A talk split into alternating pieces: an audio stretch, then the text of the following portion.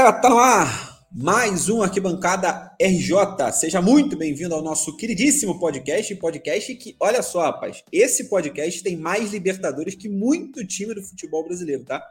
Essa é a grande verdade, beleza? Se for contar de título desse podcast desde que ele foi criado lá em meados de 2020, dá para contar de Brasileirão tem um, Libertadores tem duas, tem uma Copa do Brasil e, obviamente, como é RJ, estadual não vou contar, né? Porque todo ano a gente ganha um, né? Mas, tirando isso, rapaz, que podcast sortudo pro futebol do Rio de Janeiro, tá? É óbvio que nesse meio do caminho, a gente também teve dois rebaixamentos. Também tivemos dois rebaixamentos. Mas isso aí a gente ignora. As derrotas a gente não fala muito, não. Dito isso, é, hoje, episódio 123 do nosso querido, queridíssimo podcast, dia 7 de novembro de 2023. Eu sou o João e hoje estou aqui com ele, campeão da América, de 1998. Fala, Marcelinho, tudo bom? Fala, fala, João. Fiquei até, fiquei até pego, foi até pego de surpresa aqui. É, pô, tudo bem, cara. Assim, o Vasco, Vasco veio de uma vitória muito importante, né? Vencemos ontem o Botafogo. Acho que o Vasco deu, deu um passe importante para sair, né? Mas a situação ainda está difícil. E ainda tem hoje uma informação muito importante né, sobre a questão do Eduardo Paz, que está está viabilizando né, o potencial construtivo de São Januário. Né, pelo visto, agora realmente vai sair a reforma. E a gente tem esses assuntos aí, né, da reforma de São Januário e, e o jogo do Vasco ontem contra o Botafogo. É isso. E também ele, também campeão da América, olha só. Um encontro de campeões da América. Agora sim, Guilherme. Agora sim, hein? campeão da América. Bem-vindo ao clube. É, Guilherme, é, ainda não caiu a ficha. Né? A ficha ainda não caiu. Eu ainda estou tentando entender o que aconteceu no sábado, nesse 4 de novembro de 2023. Mas é isso, né? Desde que John Kennedy deu aquele, né, como ele mesmo auto-intitulou, chablau do goleiro pegar, é, o Fluminense é campeão da América e agora a gente vai brincar no Brasileirão, tá certo? Vamos lá. É, eu lembro muito bem, ajeitadinha de cabeça assim, e aí chute de primeira, assim com o goleiro relando na bola assim, eu lembro bem. Me traz boas lembranças, boas e mais lembranças desse tipo de lance. Além disso, a gente vai falar de Botafogo. Não temos um Botafoguense presente aqui, mas iremos falar de Botafogo, de Flamengo, de Fluminense e de Vasco. Quando a gente começar o nosso episódio propriamente dito, lembro vocês duas coisas. Primeiro, segue a gente no Instagram, arquibancada RJ beleza? Vai lá, segue a gente no Instagram e depois segue no TikTok, o nosso projeto paralelo aqui do Arquibancada Mundo, tá? É, pô, tá ficando muito bacana, a gente tá lançando vídeos lá no Arquibancada Mundo, a gente mistura futebol, geografia, política, história, fala um monte de coisa, tudo usando futebol como fio condutor pra gente falar, na verdade, de outros assuntos, de abordar mais assuntos além do futebol, mas a gente também fala bastante de futebol nesse nosso, nesse nosso processo, nesse nosso projeto paralelo lá no TikTok. Beleza? Então, são esses dois recados para você. Agora sim, né? É, a gente vai começando a falar sobre. Primeiro, é, vamos abrir com a final da Libertadores, que foi a primeira coisa cronologicamente acontecendo. Depois a gente fala é, do Campeonato Brasileiro, falar de Vasco, Botafogo e de Flamengo. Cara, é, Guilherme, primeiro eu queria que você descrevesse é, como é que foi o apito final para você, quando Vilmar Roldan tomou a bola em sua mão, apontou para a marca, para o centro do, do campo e, e Luiz Roberto disse: o Fluminense é campeão da Libertadores 2023. A doideira total, né, cara? Doideira total, já tava, já tava chorando nesse ponto. Engraçado, né? Eu não, não sou uma pessoa que chora com facilidade, mas no sábado chorei bastante durante o jogo, né? Sinal é... que a é. terapia tá funcionando. É, é, pode ser. Pode ser. Ou não, né? mas. Mas, cara, é, é, é, uma sensação assim muito, muito indescritível, né? Porque a Libertadores, ela, em especial para a torcida do Fluminense, ela tinha esse, esse gosto de obsessão, né? Não era nenhum desejo, era uma obsessão. A gente tinha que, né? E ver o sonho se tornando possível, né? Foi algo assim muito mágico, muito mágico mesmo. E a história dessa Libertadores de 2023, ela é uma história de redenção, né? É, redenção do próprio Fluminense, é, que em 2008 bateu na trave E agora em 2023 ganhou uma segunda chance e, e ganhou, né? Redenção dos próprios jogadores, né? O, o, elenco do Fluminense muitas vezes foi chamado de elenco sub-40, né? Time sub-40. E aí nós temos um goleiro como o Fábio, um cara de 43 anos, que lá em 2009 também bateu na trave, também foi vice-campeão da Libertadores, e que foi basicamente expulso do clube onde, onde ele era ídolo, né, no Cruzeiro, é, foi parar no Fluminense de graça. O Nino, né, que por muito tempo carregou o, o, o fardo de ser um é, de ser um zagueiro, né, usando assim um linguajar bem chulo, né, cabaço, né, que entregava jogos, enfim. O famoso, famoso zagueiro de condomínio, né? É, exatamente, né? É, acho que se tornou um dos pilares desse elenco. nesse falar. ponto, não, nesse ponto, Flamengo e Fluminense se unem, né? Acho que os seus grandes zagueiros das conquistas é, eram chamados, antes das conquistas da Libertadores, eram chamados de zagueiro de condomínio exatamente pelos mesmos Sim. motivos. Né? Sim, é o Rodrigo Caio, né? É, tem semelhança mesmo.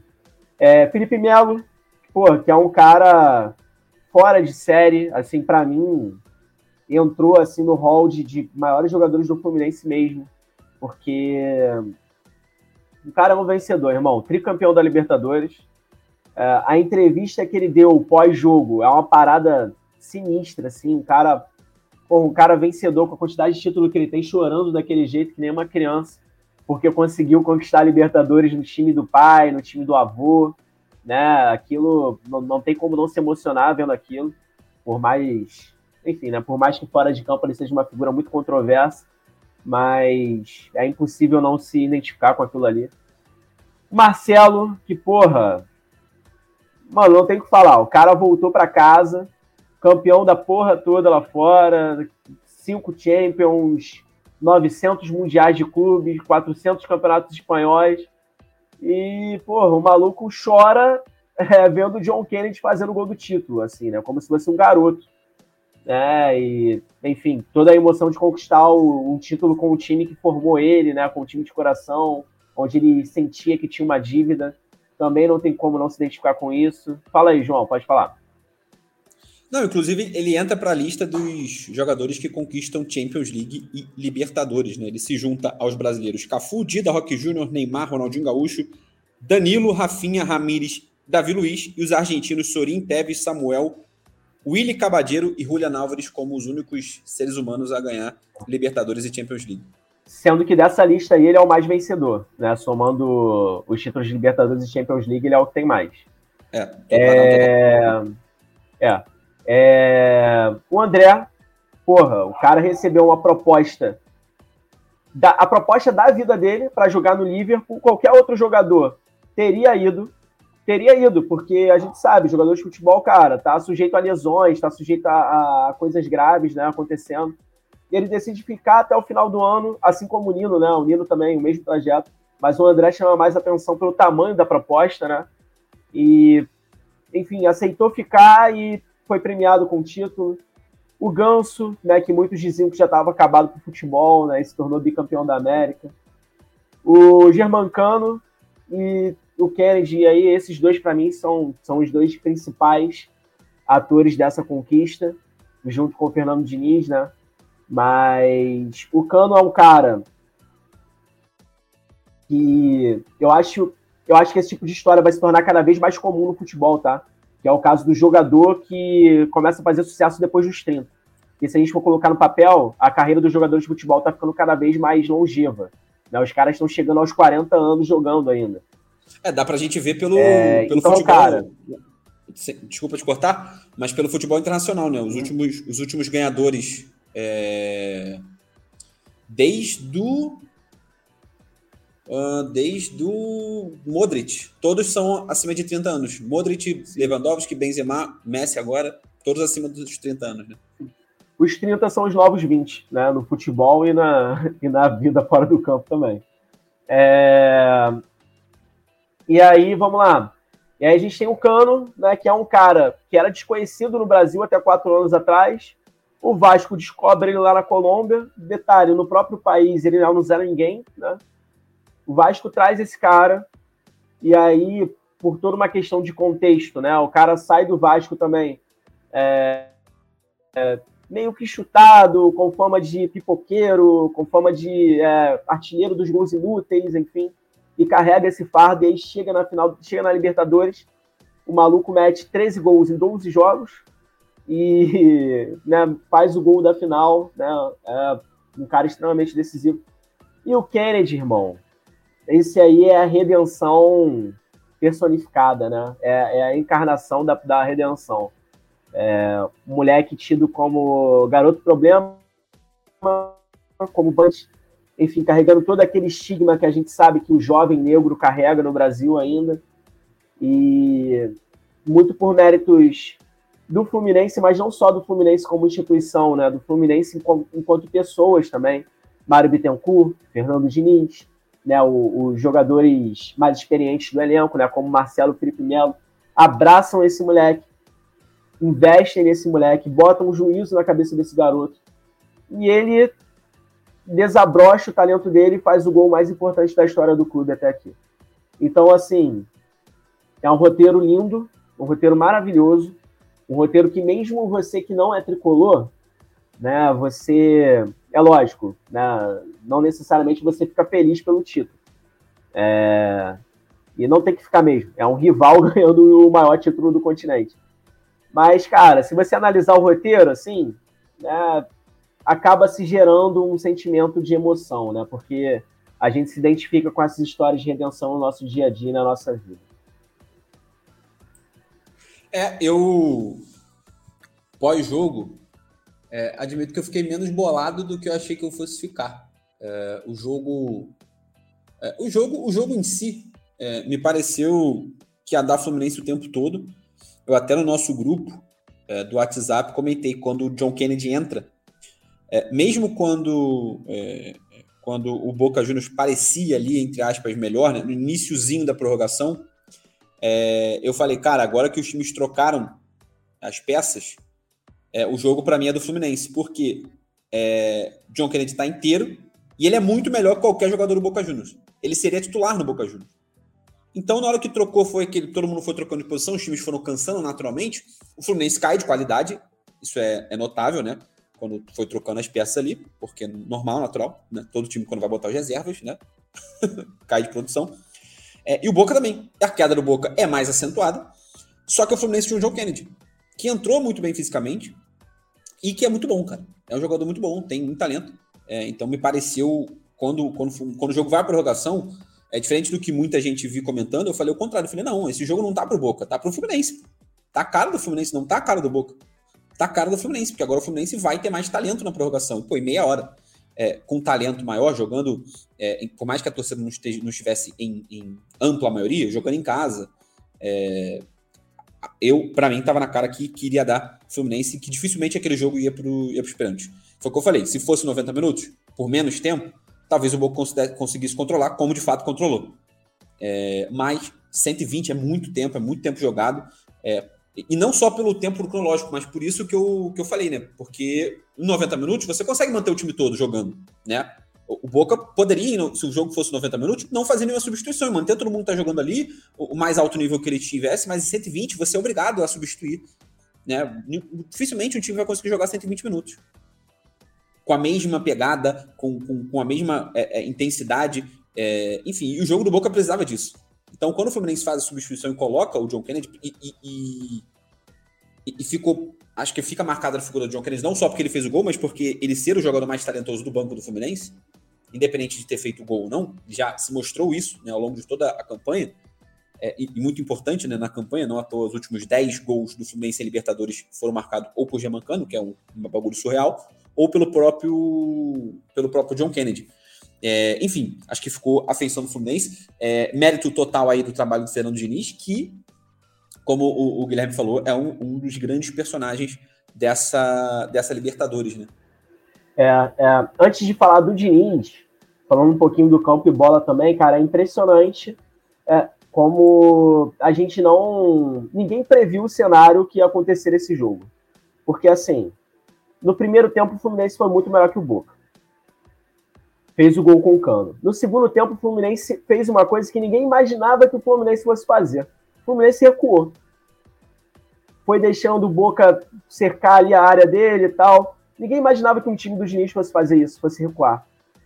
É, e o Fluminense acabou tomando gol com, do, do Advíncula. Né?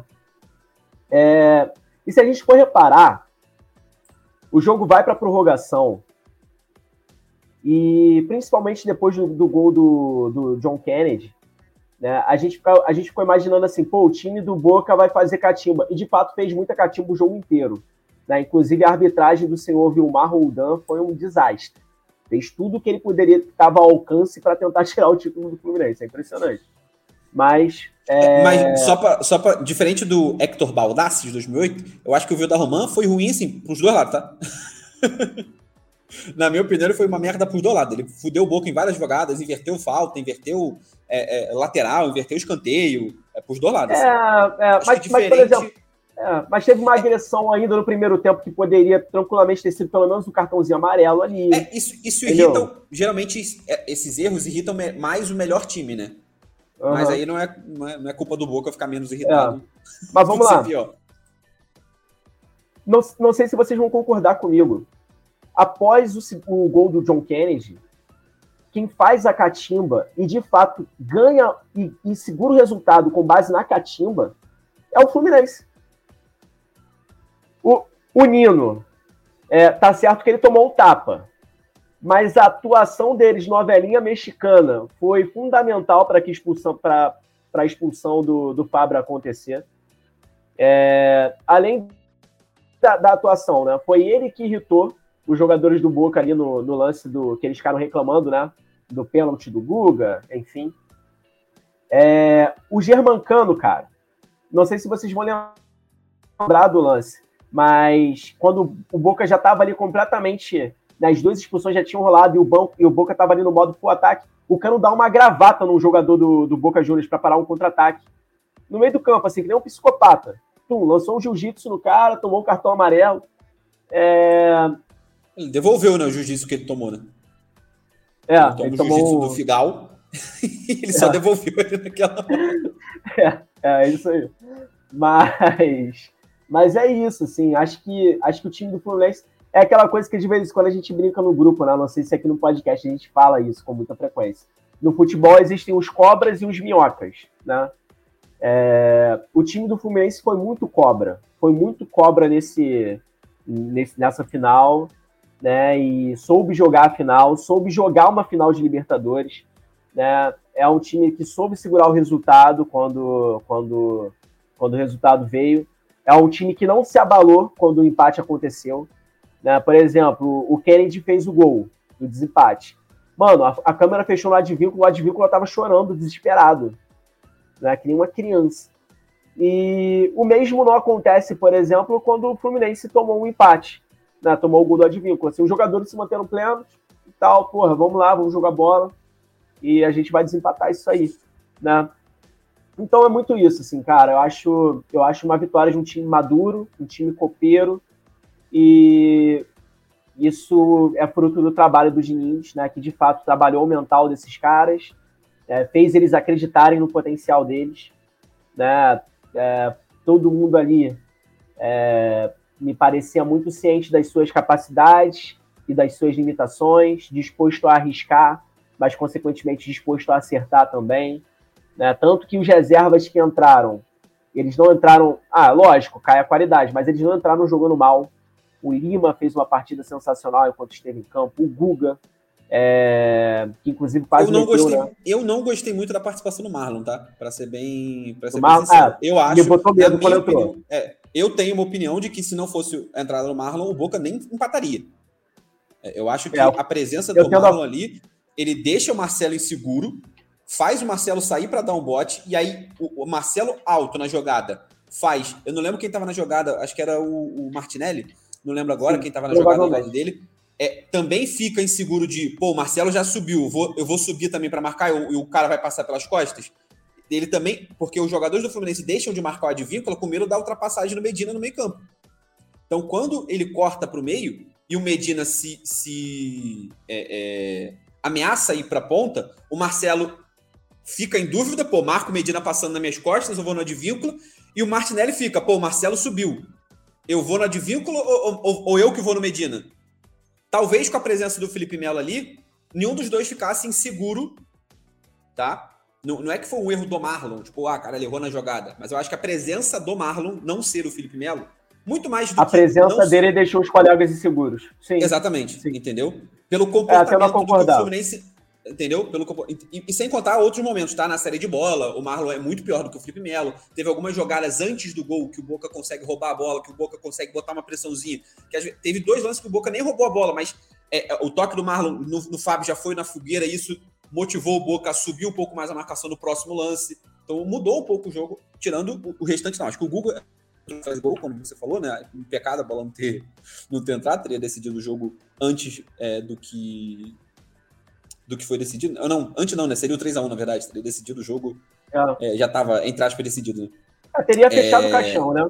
Teria... É, o, o, Lima, o Lima entra bem. O John Kennedy não precisa nem falar. É, Diogo Barbosa. Que partida do Diogo Barbosa, Barbosa entra muito bem, participa do gol, né? Participa do gol, inclusive. Sim.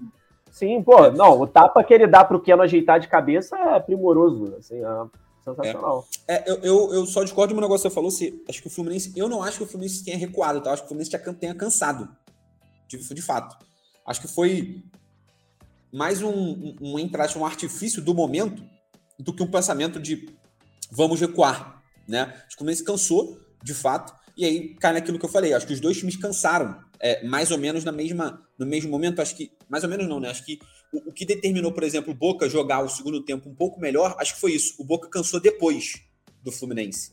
O Fluminense ele cansa cerca ali de um 10, 15 minutos antes do Boca Juniors. A gente já via Marcelo cansado, a gente já via é, é, o próprio o próprio Felipe Melo acabou é, é, sendo substituído, já não estava, ele, ele, ele, já ele se machucou antes dele sair, né? Ele se machucou um pouco antes, né? Dele de fato pedir para sair. Ele ainda ficou rastejando um pouco, tentando, que é final de Libertadores, obviamente. É, então você viu isso do Fluminense, é, o Fluminense, o Ganso se cansou antes. então isso, isso também deu, uma, deu mais espaço para o Boca melhorar no jogo. apesar do Boca Juniors não ter feito um jogo primoroso, é, principalmente acho que o, a comissão técnica do Boca deve ter tido muito trabalho no intervalo para esvaziar a fralda do Valentim Barco, né? Porque o que o menino sentiu a partida é brincadeira, jogou absolutamente porcaria nenhuma, meu Deus Não, do céu. Ficou, ficou no bolso do, do Martinelli, cara. No que, bolso do Martinelli. O que, entrou, o que entrou depois o Langoni, que é muito pior do que ele e melhorou muito o time do Boca, porque o maluco sentiu muita coisa no jogo, não conseguiu fazer nada, absolutamente nada. Né? E vai para a Premier League, hein? É, provavelmente. É... Ah, tem talento, muito talento.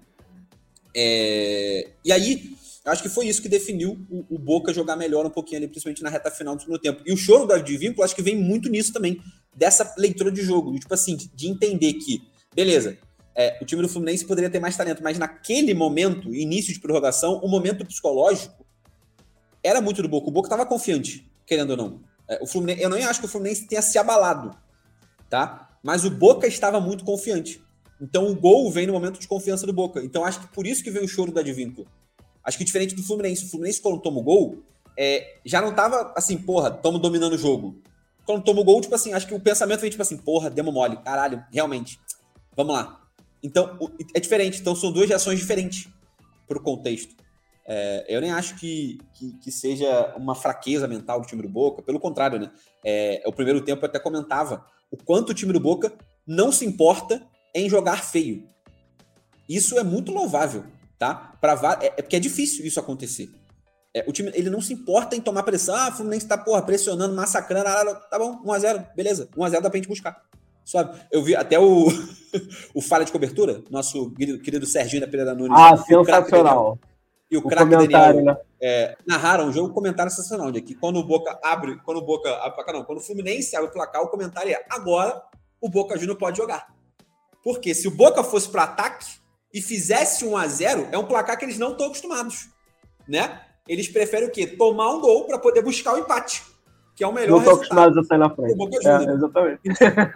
e, o pior, e o pior, ele fala na zoeira, mas tem muito fundo de verdade nisso. Não, não no sentido de que, obviamente, o Boca não quer tomar o gol, o gol do Fluminense, mas é no sentido de que ele não se preocupa se toma gol. Toma gol, beleza, tá bom, tanto faz. Tá, tanto faz se tá 1x0 o Fluminense ou se tá 0x0. É o suficiente para eles continuarem pensando, tá bom, um gol de diferença, um gol a gente consegue buscar. Tá bom, tá tranquilo. É. É, e aí, só para acho que para finalizar, assim, né? O, a sua leitura de jogo tá, tá coerente, tá coerente. É, o Diniz, cara, peça fundamental, peça fundamental. Eu cornetei ele pra caramba, não me arrependo de ter cornetado, porque acho que a minha corneta fez bem para ele. Ele me ouviu, né, e corrigiu os erros, decidiu focar apenas no Fluminense, na Libertadores, que era o que mais importava. Ligou foda-se para a seleção. Nisso que ele ligou foda-se para a seleção, o que aconteceu? Ele acertou na seleção também, já convocou bem. Né? Por quê? Porque não tá aquele clima pesado, né? Então, então é isso, Diniz. De nada, tá? É, não precisa reconhecer aí, é, não precisa me dar reconhecimento público, mas saiba que eu te admiro muito, né? É, seu trabalho, seu jeito de encarar o futebol, né? É isso, assim, acho que ninguém é fracassado porque uma bola não entrou ou porque perdeu um jogo, né? É do jogo, é da vida. E você e seu grupo de jogadores são vencedores não porque ganharam a Libertadores, assim, são vencedores porque vocês estão onde estão, né? Estar na Série A já é um baita de um funil. Chegar numa final da Libertadores, um funil maior ainda. Então, é, vocês já eram vencedores antes, se tornaram ainda mais vencedores depois. E assim, muita coisa mudou de prateleira, né? Muita coisa mudou de prateleira. É, os jogadores do Fluminense mudaram de prateleira. O, o Diniz, Fernando Diniz mudou de prateleira, né? Porque se antes os haters né, diziam que ele era um fracassado, que faltava um título importante, pronto, agora não falta mais, né? é um cara que tem falhas, que tem defeitos, mas aí, irmão, todos os técnicos têm. Carlo Ancelotti, que vai vir dirigir a seleção brasileira, tem defeitos. Né? A gente vai acompanhar o cara mais de perto, a gente vai descobrir. Mas tem defeitos, e é extremamente vencedor. É... Jogadores mudam de prateleira, o Diniz muda de prateleira, o Fluminense muda de prateleira. Né? É... E aí, assim, eu vou finalizar minha fala aqui, aí vou dar espaço para vocês falarem sobre sobre as impressões de vocês da final, né? Como vocês, como rivais, se sentiram. Porque assim. Não tô afim de falar, não, Guilherme. Tô afim de falar, não. Se... tá ótimo. Se antes o. Se antes o, havia uma discussão, sabe-se lá da onde, né? Se o Botafogo ou o Fluminense, quem era maior ali, cara, agora já não existe mais, né?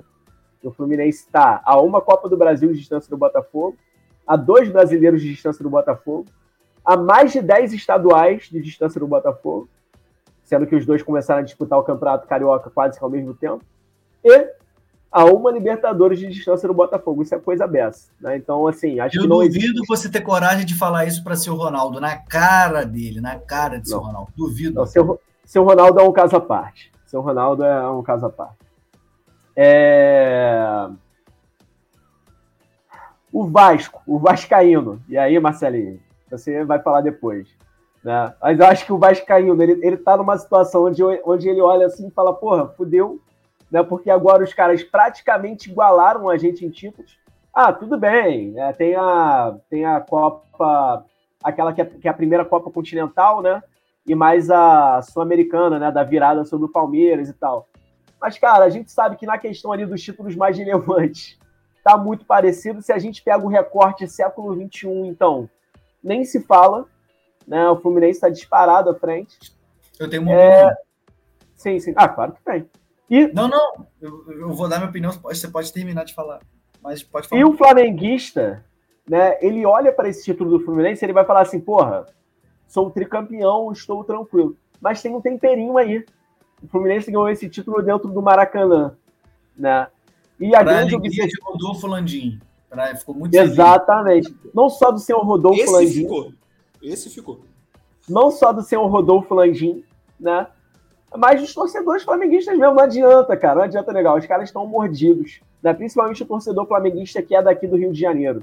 Muita o cara tá mordido. O cara, o cara tá mordido, o cara tá sentindo por ter visto o Fluminense ganhando a Libertadores dentro do Maracanã, algo que não, nenhuma das três Libertadores deles né, foi aqui dentro da, dentro da, dentro do nosso templo, né? Dentro do templo do Rio de Janeiro. Então, assim, rapaziada, é isso, né? O Fluminense tá aí. Aturem ou surtem. Eu vou dar espaço para vocês falarem aí o que vocês quiserem eu, eu, agora. Eu, eu tenho um comentário em relação a isso. Assim, primeiro, falar de Fluminense, assim, parabenizar o Fluminense pelo título, né? A gente tem a, tem a rivalidade, é claro, mas. Eu não parabenizo título... o Fluminense, não. Parabenizo o Guilherme no máximo e a Paulinha, olha lá. É eles. Não, parabenizar. A instituição é. queria mais é que se fosse.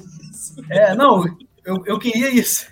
Eu queria isso, mas assim, já que ganhou, não tem jeito, né? Parabenizar também o, Guilherme, a Paulinha, o próprio Fluminense, que eu acho que mereceu mesmo ser, ser campeão. Tem, tem um time melhor do que o Boca. O Boca fez uma campanha assim, pô, muito mais ou menos. Não vou falar, não vou falar ruim, porque ele teve méritos ao passar. Né? Então, assim, ele chegou na final da Libertadores, mas bem fraca comparada do Fluminense, que teve aquele jogo épico contra o Internacional também. É... Então, o, por, por pouco não, né? Acho que não foi por pouco, mas se o Fluminense perdesse a final da, da Libertadores, é, mesmo com o Boca ganhando a partida, o Fluminense perderia de novo para a pior campanha da história da Libertadores. Em 2008, a LDU, e até hoje continua sendo, a pior campanha de um campeão.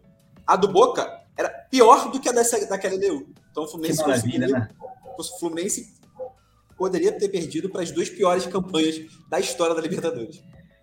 Então, assim, o, o, João, então, assim, é, mesmo torcendo muito contra, e olha que eu torci muito contra, porque você sabe que eu tenho esse, esse problema atual com o Fluminense, do senhor Mário Bittencourt, né, senhor Mário Bittencourt, que sistematicamente ataca a instituição Vasco da Gama. Germán Cano, que era daqui de, de São Januário, foi, acabou indo para o Fluminense, então o Vasco também teve a sua, a sua pitada né, de torcida contra por alguns fatores. É, mas, mas acabou que o título, o título ele ele foi merecido para o Fluminense, porque o Fluminense jogou mais, performou, performou mais, né? E sobre esse debate, gente, em relação ao, ao Vasco, Fluminense, agora quem é maior? Em relação à Copa do Brasil, tá um a um. Carioca, a gente tem que descontar que o Vasco entrou depois, quase duas décadas depois do que Fluminense, Botafogo e tal, os outros, os outros grandes, né? O primeiro Carioca do Vasco em 1923 e Botafogo e Fluminense, se eu não me engano, já, já jogam desde 1907, 1900, é, 1907, 1908, esse período assim. Então, assim, eles acabam já botando Carioca, alguns cariocas na frente do Vasco, né? Então, Carioca é complicado entrar nessa, nessa lista. Copa do Brasil 1 a 1 Brasileiro 4 a 4 e, cara, o Vasco é tricampeão sul-americano, entendeu? Ah, mas foi aquela Mercosul de 2000 e tal, como se fosse sul-americana hoje. Mas, pô, naquela época foi a Mercosul, né? Foi a virada histórica em cima do Palmeiras. O Palmeiras que ainda tinha um time, certo, um time relativamente forte, né? Da, da Parmalat, que no ano anterior foi campeão da Libertadores em 99. Então o Vasco ganha uma Mercosul né, na casa do Palmeiras numa virada épica de 3 a 0 virando para 4 a 3 até semelhante do que o Botafogo, o que o Palmeiras fez agora contra o Botafogo. O título de 48, ah, o titular de 48, mas foi o primeiro sul-americano de clubes. Né? Então, o Vasco é campeão sul-americano no cinquentenário, campeão da Libertadores é, no centenário e essa Mercosul, essa virada do século, né? ainda mais que foi no ano 2000. Então, é, o Fluminense, ele inegavelmente com essa Libertadores, ele mudou de patamar. Isso é fato. Isso é inquestionável.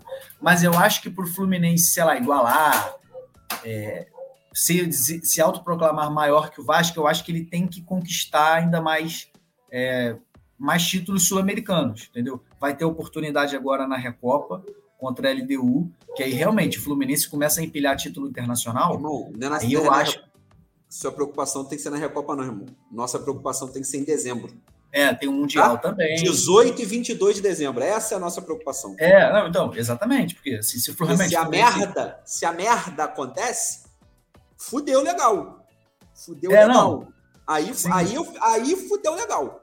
É, aí realmente seria difícil contornar o meu argumento, né? Mas enfim, eu estou procurando nesses argumentos ser bem ser bem justo assim na análise, né? Eu acho que tem esses elementos que são são inegáveis, mas é isso. Parabéns aí ao Fluminense, mesmo, mesmo torcendo muito contra, e inegável, o Fluminense com esse, com esse título da Libertadores, ainda mais sendo contra o Boca no Maracanã, o Fluminense mudou de patamar sim. É, dito isso, é, sobre as minhas opiniões, é, cara, de fato, no pós-jogo eu fiquei menos bolado do que eu, do que eu imaginei eu fosse ficar, como eu falei. É, acho que é isso. Eu vi, eu vi várias pessoas que eu gosto, é, muito felizes, então para mim isso conta bastante. Já tinha falado isso no, no nosso episódio de prévia na né, Libertadores. Quem ouviu, é o Guilherme que participou, é, é, eu falei isso, né? Falei até para Paulinha, foi até legal, a Paulinha botou do grupo, né? Eu falei, no final do episódio eu falei, é, se ganhar, galera, Aproveitem, vai ser o melhor dia da vida de vocês. E a Paulinha foi lá e marcou: João, você estava certo. Foi o melhor dia da minha vida. É, e, cara, isso é maneiro de ouvir. Tipo assim, eu gosto muito da Paulinha. É, o Guilherme, feliz, a foto dele com o pai dele.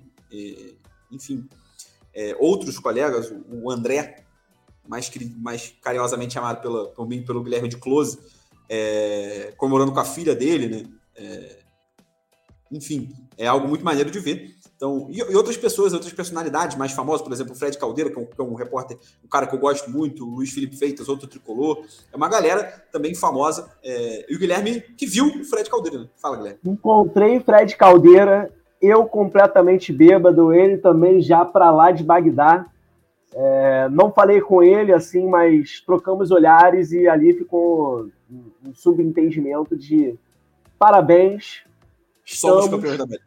Somos campeões da América, e é isso, só isso basta, né? É aquele momento sublime. E acho que só faltou o Fred Caldeira corrigir, né? O, o Pep Guardiola na, na, na entrevista, né? E o, vocês viram, com certeza. Né? O Fred, o Fred Caldeira tá fazendo uma pergunta pro Guardiola, aí ele pede desculpa pela voz, ele tá completamente rouco. Aí o Pepe fala: é, as, as noites de Manchester são animadas. Né? Eu acho que faltou ao Fred né, a sensibilidade de corrigir. Meu amigo, não foram as noites de Manchester. Foram as noites do Rio de Janeiro. Na verdade, Você ele foi não... corrigido. O, o, assessor de imprensa da, foi o Fluminense da Libertadores. Man, do próprio Manchester fala, responde. Sim, sim, mas eu acho que faltou essa colocação, entendeu? As noites do Rio de Janeiro. A noite do Rio de Janeiro pós-título de Libertadores do Fluminense, você não tem noção do que é. Vale por 10 noites de Manchester, entendeu? É isso. é, e aí, vou usar como gancho, você falou do Guardiola, vou usar como gancho, para falar do Mundial que o Fluminense irá disputar é, no final do ano. O Mundial começa no dia 12 de dezembro, dia 12 do 12, e tem a final marcada para o dia 22 de dezembro. É, as partidas vão acontecer às 3 horas da tarde, um jogo acontece numa terça, e a final, caso o Fluminense vá, acontece numa sexta-feira, 3 horas. Então já no clima de sextou, para o nosso querido Guilherme, né, que faz aniversário no dia 23 de dezembro, pode ser o maior final de semana da vida desse homem. Porque vai ser, ele pode ver o time dele campeão do mundo na sexta-feira, emendar um sextou maravilhoso com aniversário, já comemorando aniversário. Dia 24 já emenda um pré-natal, que, é o, que é o Natal, na verdade, né? A gente não comemora no dia 25, é no dia 24, é na virada. Feriado na segunda-feira, do dia 25, ou seja, ele pode ter um final de semana aí, meu Deus do céu, hein? Ah, irmão, vai ser loucura. Eu, eu temo eu não... pela sua saúde. Eu temo, eu temo pela cidade do Rio de Janeiro, João, esse, esse 22 de dezembro. Eu, o que eu vou fazer? O porra. Hum. Melhor parar por aqui.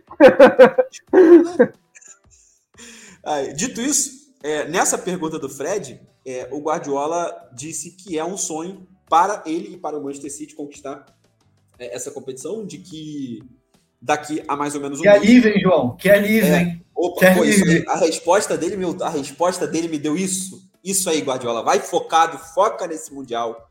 Porra, vai com força máxima, leva todo mundo, leva Haaland, porra, recupera a lesão do De Bruyne, vai todo mundo. Porra, contrata mais uns 15 candanga nessa porra para jogar também.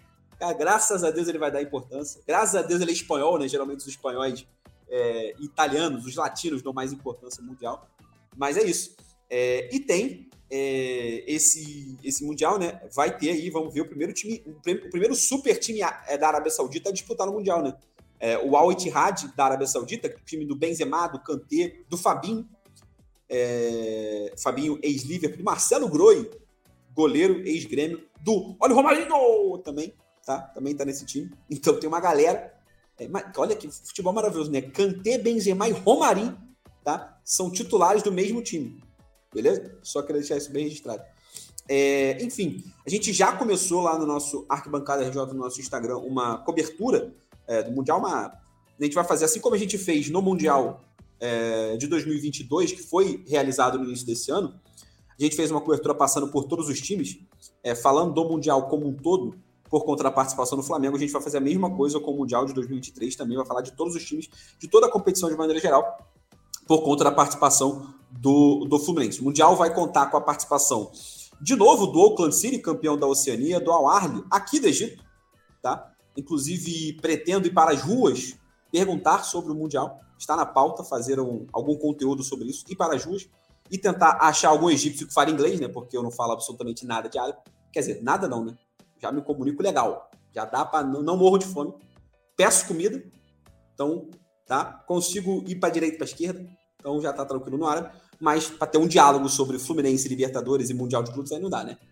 É... O Al que eu acabei de falar, né, da Arábia Saudita, o Fluminense, o Manchester City, o Leão do México e o Ural Reds do Japão são esses os sete participantes. Além desse Mundial de 2023, o Fluminense está classificado para a Copa do Mundo de Clubes de 2025, que será realizada nos Estados Unidos. Ou seja, mais um Mundial de Clubes, ou seja, uma nova, uma nova competição aí, que terá 32 equipes, tá? Onde, não vou falar todo mundo está classificado, mas só para ter uma nuance, Chelsea, Real Madrid, Manchester City, Flamengo, Palmeiras e Fluminense são seis times que estão classificados para esse Mundial, essa Copa do Mundo que terão 32, 32 equipes, tá? De todos os continentes é, é, do planeta. Será no mesmo formato que a gente conhecia da Copa do Mundo, né? A Copa do Mundo vai ter uma alteração agora, né? Mas essa Copa do Mundo de clubes vai ter o mesmo formato que a gente já conhece de Copa do Mundo, com 32 seleções é, vai ser mais uma grande competição. E aí a gente pode ter um Fla-Flu, por exemplo, quem sabe, né? Imagina, um Fla-Flu, uma oitavas de final de Copa do Mundo. Olha só, que coisa maravilhosa. Aí, aí assim, a vida do Vascaíno, assim, ela... ela, ela ainda dá, mas ainda dá, ela mas ainda dá pro Vasco classificar? Tem como? Como? Tem. Sobe muito no, no Brasileirão, classifica ah. para Libertadores, ah. ganha Libertadores do ano que vem e tá classificado. Olha só. Eu vejo com possibilidades reais disso acontecer, concretas. Realmente agora eu fiquei convencido. Fiquei que convencido. dá. Quem sabe, né? Certo. Ai, ai. É, e dito isso, além ainda tem, tem a Recopa, né? O Fluminense se classificou mais para a Recopa, tá? Pelo que, que a gente já comentou aqui contra a. Só piora, né? Só piora. Mundial, é. Recopa, classifica, classifica para outro Mundial. Que estrago esse John Kennedy fez. Né? John Kennedy com um chute. O futebol é louco com um chute. Ele faz um estrago para dois na mundiais, nossa vida. Uma Recopa. E ainda tem mais, o Marcelo. O Fluminense pode jogar a Copa Interamericana, tá? Que ela ainda não foi confirmada nem desconfirmada, ela tá pré-marcada. Olha só que maluquice é o futebol, é o calendário, né? Ela está Copa Interamericana até que o Vasco jogou em 1998. Com a Eu acho que foi o Vasco da Gama do... era comandado pelo saudoso doutor Eurico Miranda. Foi uma maior espécie. dirigente do futebol não é, brasileiro? Não é, não é exatamente a de agora, mas foi uma espécie de Copa ah, Interamericana. Ah, é porque eu acho que o Vasco perde, perde o Mundial para o Real Madrid em 98 e depois joga essa Copa Interamericana nos Estados Unidos. Ou se joga. foi antes do Mundial, como uma preparação. É, agora eu não vou lembrar, mas tipo. o Vasco joga assim. E quem fez o gol foi o Felipe, do Vasco. Foi 1x0 contra um time que eu não sei quem. Foi isso mesmo. É, foi a única, a única edição foi em 1990. O Vasco joga contra o DC United. DC United. O Vasco vence de 1 a 0, confirma? Ah, posso confirmar para você. Perde, Onde na verdade, foi? perde. Não, é, vence por 1 a 0 o jogo de ida, mas no total foi 2 a 1. Felipe. Depois perde 2 a 0. É. Perde 2 a 0. Ah, sim. Perde no Brasil, inclusive. Olha que loucura. Não sabia, não lembrava disso. Ah, não, no Brasil não. Os dois jogos estão nos Estados Unidos. Viajei. É, os dois jogos mas perde a competição. Mas Deve enfim, ter sido depois do é, Mundial. É, é, essa Copa está pré-marcada, é, vai depender do calendário do futebol, tanto sul-americano quanto do futebol da CONCACAF, e o Fluminense jogaria contra o time do Messi, porque é, seria o campeão da Conca Champions versus o campeão da United League, que é, não tem a Sul-Americana, mas é como se fosse a Sul-Americana deles. E a LDU também está classificada para porque oh, foi. Que o... maravilha! As chances já aumentam de dar, dar tudo certo. Então, há uma outra chance de Fluminense e LDU fazer uma outra final intercontinental, parceiro. Tá? Há uma chance do Fluminense e LDU não só ficarem se encontrando, tá? E, e é uma chance real, porque os times sul-americanos são melhores do que os times da, da América do Norte, né? Então há uma chance real. A competição ainda não está confirmada, tá? Porque ainda não há data no calendário. Se por algum acaso eles conseguirem fazer acordos políticos e resolverem jogar essa, essa competição. Há, por exemplo, uma negociação interna de que essa competição seja jogada numa, entre as datas FIFA, por exemplo. É, e aí teria uma, como é uma competição de caráter, é, entre aspas, tá? Amistoso, poderia ser jogado entre as datas FIFA, as confederações poderiam é, fazer o jogo político de não terem jogadores convocados, né? né? Os jogadores que iriam para as seleções da CONCACAF a CONCACAF poderia chegar aos Estados Unidos. Não convoca o cara que não, ou México, não convoca o cara que não. E a Comebol a mesma coisa, ou Colômbia, Argentina, Brasil, não convoca o cara que não, né? Poderia ter sobre. Ainda há negociação para essa competição tá em ação. Enfim, muitas competições o Fluminense pode jogar. É, a Libertadores, vencer a Libertadores causa isso, né? Por exemplo, o Flamengo está classificado para essa Copa do Mundo de 2025 desde 2019, para você ter uma ideia de como é é, é, Uma pergunta, João. É, é, é, a partir de 2025 vai ficar esse formato ou só vai ser especificamente no ano de 25 e depois é de 4 em 4 anos? De 4 em 4 anos. 25, 29. Tá, aí, por exemplo, em 26 é o Mundial normal. É o Mundial normal. Ah, tá. Todo ano vai ter um Mundial normal. Todo ano vai ter um Mundialzinho. Só que esse Mundialzinho vai mudar. Hoje, né? Hoje o Sul-Americano entra direto na semifinal, certo? Certo a partir de, 20, de 26, o Sul-Americano hum. vai entrar uma fase antes. Hum. Vai ser meio que um campeonato, é, é, esses, esses, que vai ser chamado de Mundialito, né? Pela, pela FIFA. Vai ser todo mundo se enfrentando para pegar o europeu. Diferente do que é hoje, né? Sul-americano e europeu entram em pé de igualdade. A partir de 26, o europeu entra na frente e o sul-americano vai entrar uma fase antes para jogar contra os outros ou, é uma, é uma readequação, né? Infelizmente, hoje. Hoje a, a, a, é, hoje a, é, hoje a realidade, mas infelizmente o, o, dinheiro é foda, né? A realidade é essa. Não, sim, sim, tô sacanagem. Fazem, fazem 11 anos, 11 não, 10 anos que só dá europeu, né? Corinthians de 2012 foi o último. Você vê a importância do, do Vasco da Gama é, ficar forte novamente, né? Como que o desporto é, brasileiro vai ganhar, né? Com o peso do Vasco da Gama nessas é. competições internacionais. É muito fundamental que isso aconteça. Volte a acontecer, né? Dito isso, vamos avançar. É, fora aí a pauta só de Fluminense, nada mais do que, é, do que justo para o Fluminense aí, quase uma hora, quase 50 minutos de programa só de, de Fluminense. Vamos seguir a ordem cronológica. O Flamengo joga no, no sábado, né? No, no, no, sábado, não, no, no domingo. É, e assim, eu cheguei a twittar isso: de que pior do que ver o Fluminense campeão da Libertadores no sábado, para o flamenguista, é ver o Flamengo jogar depois. É pior do que ver o Fluminense campeão. Porque, meu Deus do céu, o, Flamengo fez o primeiro tempo contra o Fortaleza, assim, mas uma coisa horrenda, horrorosa. De meu Deus do céu. É, eu vi algumas pessoas falando que o Flamengo. Ah, o Flamengo até jogou bem, não sei o que. Eu, eu, falei, gente, a galera não. Eu tô vendo outro jogo. É, eu vi o Flamengo é, é e vejo isso. É, um Flamengo ainda muito desorganizado, ainda meio que sem entender o, o, o, parece que sem entender o seu propósito ali em campo, ainda querendo se achar no, no Tite, é óbvio. Acho que tem algumas boas notícias, por exemplo, a gente vê um Cebolinha mais participativo, que é uma das grandes questões, né? Ah, o, o Tite vai fazer o Cebolinha render no Flamengo de fato, vai conseguir recuperar? Ainda não sei, ainda não dá para confiar. É, o Luiz Araújo participando mais, fazendo gol de novo. É... Eu acho que o Rodrigo Caio pode ser recuperado. É a segunda partida que ele entra seguida. O São Paulo sequer foi utilizado e entra jogando bem e de volante, né? Refazendo o que ele fazia lá na categoria de base, ainda pelo São Paulo. É, e o Flamengo venceu, né? Venceu, tá a seis pontos do líder, é, um jogo a menos, tem três confrontos diretos pelos contra os postulantes do título em casa o que, caso o Flamengo aproveite esse desempenho em casa, o colocará numa boa margem de pontos, né? Pega o Red Bull Bragantino em casa nesse jogo atrasado, pega o Palmeiras já amanhã em casa e pega o Atlético Mineiro em casa também. Ou seja, é, a tabela do Flamengo é difícil? É, mas poderia ser mais se esses jogos for, fossem fora de casa. Ainda tem confronto contra o América Mineiro, por exemplo, que pode ser um confronto relativamente tranquilo, né? para ganhar, pega um São Paulo de férias na última rodada, muito provavelmente, o que pode ser positivo, né? Pegar um São Paulo que já não quer muita coisa, que não vai correr muita coisa, que, enfim. Enfim, o Flamengo tem uma tabela que o permite sonhar. Com título, eu sempre falei aqui, não. Não acho. O Flamengo não inspira confiança para brigar pelo título. Nunca inspirou no ano de 2023, pelo contrário, né? É, o que o Flamengo fez foi desconfiar, foi desconfiança, foi porrada atrás de porrada com o seu torcedor e a ideia é classificar para a Libertadores.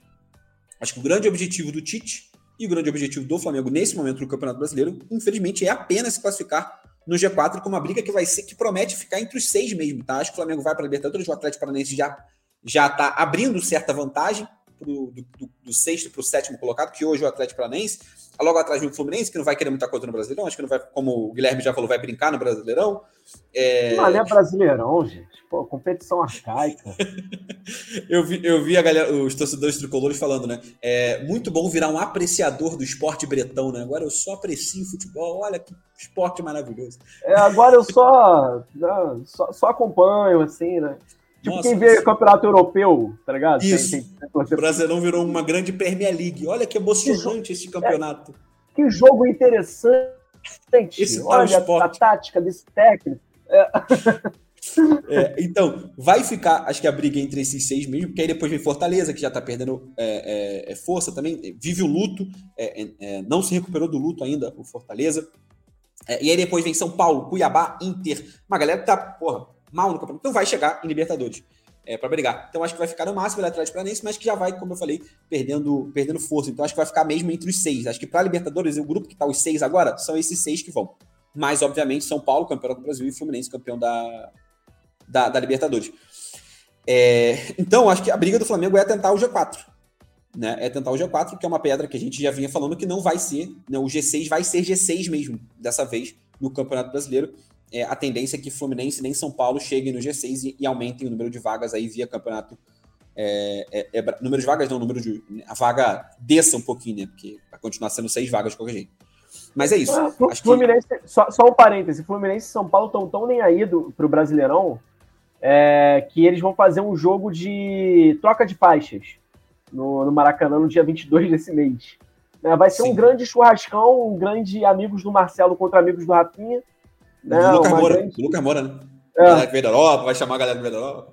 É, porra, é. se bobear, vão, vão sortear sócio torcedor pra, pra, pra jogar. Vai ser assim, bagunça. Duvido nada ter um churrasco depois do jogo no gramado do Maracanã.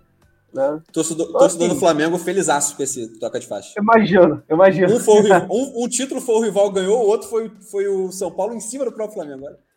Eu imagino, eu imagino. É um dia então, pra, é isso. ligar a TV.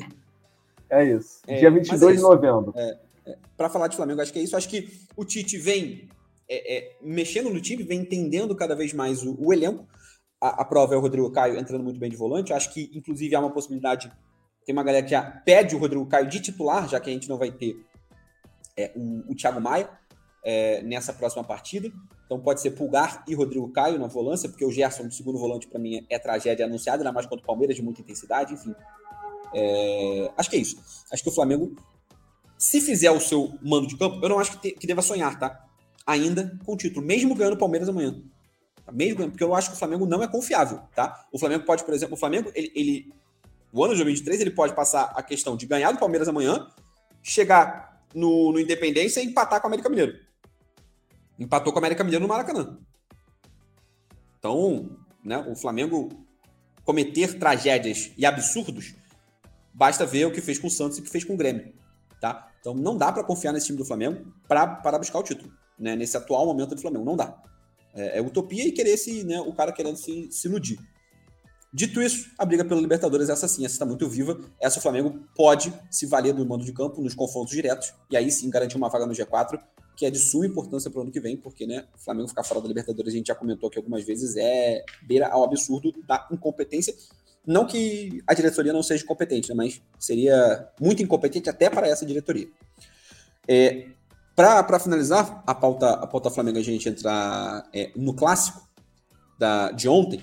É, Guilherme, não sei se você percebeu, mas a, as histórias, né? Com certeza você deve ter percebido, ou, ou vai se ligar agora, as histórias de Flamengo e Fluminense interligadas, né? Eu vou simplesmente proibir o Flamengo de ganhar título para manter as coisas do jeito que estão. Por quê? Vamos lá. É, é, vamos comigo, lembra comigo. Campeão brasileiro de 83. Você sabe quem foi? De cabeça? Não. Flamengo. Tá? 84, isso você sabe. Zuda. Fluminense, beleza.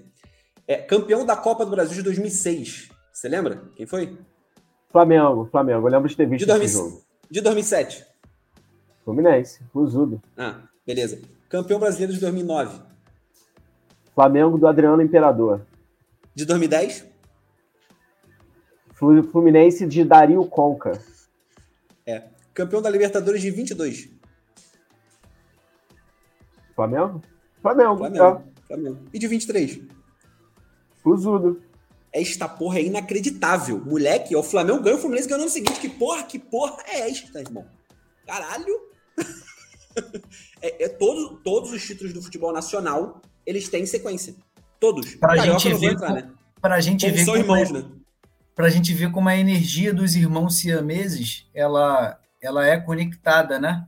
Você tem a parceria, a gestão no Maracanã, são, são, são clubes interligados, né? E aí, e aí, o Marcelo, as pessoas mais céticas podem falar: não, o Marcelo tá errado. Os clubes não são interligados. É uma grande coincidência. E aí o Marcelo volta a ter razão quando? Até para ser vice da Copa do Brasil para time do interior de São Paulo, essas porras são em anos sequenciais. Flamengo vice pro Santo André em 2004, Fluminense vice pro Paulista em 2005. Porra, se isso não é uma conexão de almas, eu não sei o que, que é. Se o Marcelo não tá certo nessa, porra, eu sou uma geladeira Brastemp. Pô. Exatamente, meu amigo. Os fatos estão aí, né? Então, não é uma invenção da minha cabeça a, a, a ligação histórica e institucional entre Flamengo e Fluminense. Que o Vasco da Gama.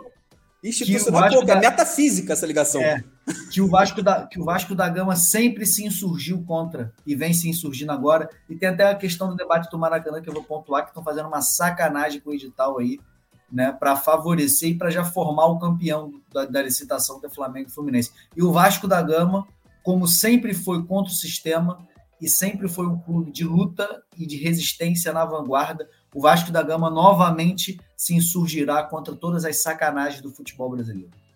E carioca. Dito, dito isso, agora sim vamos falar do, do clássico. É... Vou falar do lado do, do, do, do Vasco ou do, do, Botafogo primeiro? O que, que vocês preferem? Primeiro do Vasco da Gama, o vencedor, do Vasco. obviamente, e até porque não tem nenhum representante alvinegro. É, aí depois eu, eu termino do Vasco para a gente fazer essa, essa inversão de vozes, pelo menos. É, Marcelo, cara, assim, é, é, talvez seja a luta mais emocionante do Vasco contra o, o rebaixamento, né? Porque o Vasco já caiu em fases piores, já se livrou em fases melhores, mas esse ano, né? O que, o que foi de agora vai, já era, Vasco caiu. Patou Goiás, virada, perdeu pro Inter depois, não dá, Vasco já era. E o que já foi de Vasco se livrou. Ganhou duas, porra, tamo lá, caralho, tá fora. E aí fica nessa gangorra emocional, porque é uma brincadeira, né? O que tá esse Campeonato Brasileiro é uma maluquice. É, enfim, passa um pouco de como você está vendo este momento do Vasco, que é completamente diferente da semana passada, que você comentou aqui. O Vasco não tinha vencido do Cuiabá e não tinha é, vencido, obviamente, do, do Botafogo. Cara, assim, João, é, o Vasco, ele começa muito. O Ramon Dias chega, o, o Vasco não consegue ainda os primeiros resultados, perde para o Corinthians lá em São Paulo. O Vasco não vinha. É, e estava conhecendo ainda o time, né? Mas depois, a partir daquela vitória contra o Grêmio, né, o Paulinho faz uma grande partida, o Vasco vence por 1 a 0 depois o Vasco vai conquistando os resultados, ganhando o Atlético Mineiro no Maracanã. O Vasco vai numa crescida. Né? O Vasco faz um jogo muito bom contra o Fluminense, é, vencendo por 4 a 2 né? O Fluminense, né? campeão da Libertadores. Então o Vasco estava jogando assim bem, bem, futebol bem, bem ok. De umas últimas rodadas para cá, de umas, sei lá, de umas seis rodadas para cá, sete rodadas, o Vasco eu acho que deu uma queda de rendimento. O time se desestruturou. E eu acho que tem alguns fatores que estão condicionados. Primeiro, porque é um time né, limitado, que acaba que vai, vai. Até bons times oscilam, né? Assim, times mais consolidados, imagina o Vasco, tem esse fator. O Rossi sai do time. Né? O Vasco tem uma. O Rossi, se não me engano, jogou cinco, cinco partidas, foram cinco vitórias, um negócio assim. O cara é absurdo como ele ele, ele encaixou nesse estilo de jogo do Vasco, ao lado do Verrete no ataque e tal. Então, o Vasco eu acho que deu uma oscilada, mas eu acho que agora o Vasco empata contra o Cuiabá, contra o Goiás no finalzinho. Vamos dizer que até mereceu vencer, porque estava ganhando de 1 a 0 até o finalzinho e tal. Quase venceu, né? É, mas o Vasco consegue se recuperar contra o Cuiabá né, na, na quinta-feira, vencendo fora de casa 2 a 0 E não jogando tão bem assim, mas, enfim, conseguindo resultado, saindo no contra-ataque. E agora vence o Botafogo. O Ramon Dias, ele fala que esse jogo era fundamental para a gente. A gente sabe que todo jogo, a partir de agora, é uma final, é fundamental. Mas ele explica muito bem. Eu já tô, eu tô com pouco, ele falando, eu tô com pouco ponto e as rodadas estão diminuindo. Entendeu? Você, você vai tendo cada vez menos jogos. Então, se eu não venço o Botafogo, eu fico estacionado. E você vai cada vez com uma margem menor de se recuperar. As rodadas, obviamente, vai passando, as rodadas vão, vão diminuindo. Então foi uma vitória, cara, fundamental, fundamental. Fiquei muito feliz, assim, muito aliviado mesmo. Né? Eu acho que o Vasco agora embolou de vez. Eu acho que agora, tanto que o Vasco saiu da zona, né? O Vasco tá acima do Cruzeiro, que até tem um jogo a menos. E eu acho que agora o Vasco tem tudo, antes de falar do jogo, o Vasco tem tudo agora para pegar uma sequência novamente, né, de três vitórias, como fez contra quando venceu o Curitiba, né? Pegou aquela sequência boa. O Vasco venceu o Cuiabá, agora o Botafogo tem tudo para vencer o América Mineiro que se não me engano é o lanterna ou vice-lanterna da competição. O jogo é no domingo, o Vasco não vai jogar contra o Cruzeiro agora, né, no meio de semana. O jogo foi adiado, então o Vasco tem tudo para, em mais um jogo em São Januário com a sua torcida, é, conquistar mais uma vitória. Eu acredito. E aí o Vasco, com 40 pontos, assim, dá uma respirada, ainda mais se tiver uma boa combinação de resultados. Falando rapidamente do jogo, é, o Vasco nos primeiros 20 minutos, o Vasco não jogou bem, não se encontrou. Né? O Botafogo foi o melhor, até teve uma, uma entrada ali com, com o Vitor Sá pela esquerda, né? que o zagueiro, se eu não me engano, o Maicon acaba cortando. Ali eu, eu fiquei bolado, assim, falei assim, poxa, é, se o Botafogo abre o placar e o Vasco ia ter problema, que o Botafogo ia se retrancar e tal. Mas não aconteceu, para nossa sorte, e praticamente na sequência, assim, acho que com uns 20 e poucos, 28, sei lá, do, do primeiro tempo, o, o Maicon dá um. Acho que o Maicon dá um chutão, rebate uma bola. E o Paulo Henrique, cara, que assim, quem tava com o Pumita na lateral direita, vê o Paulo Henrique, nossa senhora, é, é um ganho assim, estratosférico, porque o Paulo Henrique é visivelmente um jogador limitado, mas ele tem uma disposição, ele tem uma correria, ele tem uma velocidade, até um dos dados, ele é um dos jogadores mais velozes do mundo, assim, jogador de futebol, um dos mais velozes do mundo. Ele corre muito, tem muita intensidade, né? Mesmo com a limitação técnica, obviamente. Mas assim, muito melhor que o Puma. Muito melhor e deu uma consistência defensiva e até ofensiva para o Vasco. Tanto que ele dá essa arrancada e ele faz o gol. Até na partida contra o Fortaleza, que o Paier fez o seu primeiro gol, né? O Paier que foi banco ontem, porque está visivelmente né, roliço. É, é uma arrancada do Paulo Vitor, Paulo Henrique. Ele pega a bola pela direita, sai costurando toca a bola, se não me engano, para o Praxedes, o Praxedes vai no, Praxedes vai no Paê, o Paê faz o gol. Então, o Vasco ganhou uma consistência defensiva com o Paulo Henrique e também uma solução ofensiva. Né? Um lateral que apoia bastante, tem o Piton também, que vem fazendo bons jogos, né? que é o, o lateral que mais acerta cruzamentos né? no, no Campeonato Brasileiro da Série A.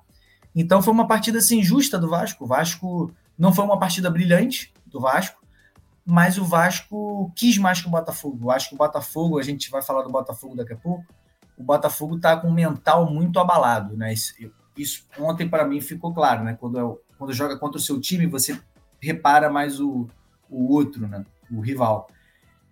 E aí, cara, o Vasco teve até no segundo tempo chances de, de matar a partida, mas o Vasco novamente, quando está 1 a 0 tem as peca, né? Na questão da finalização de matar o jogo.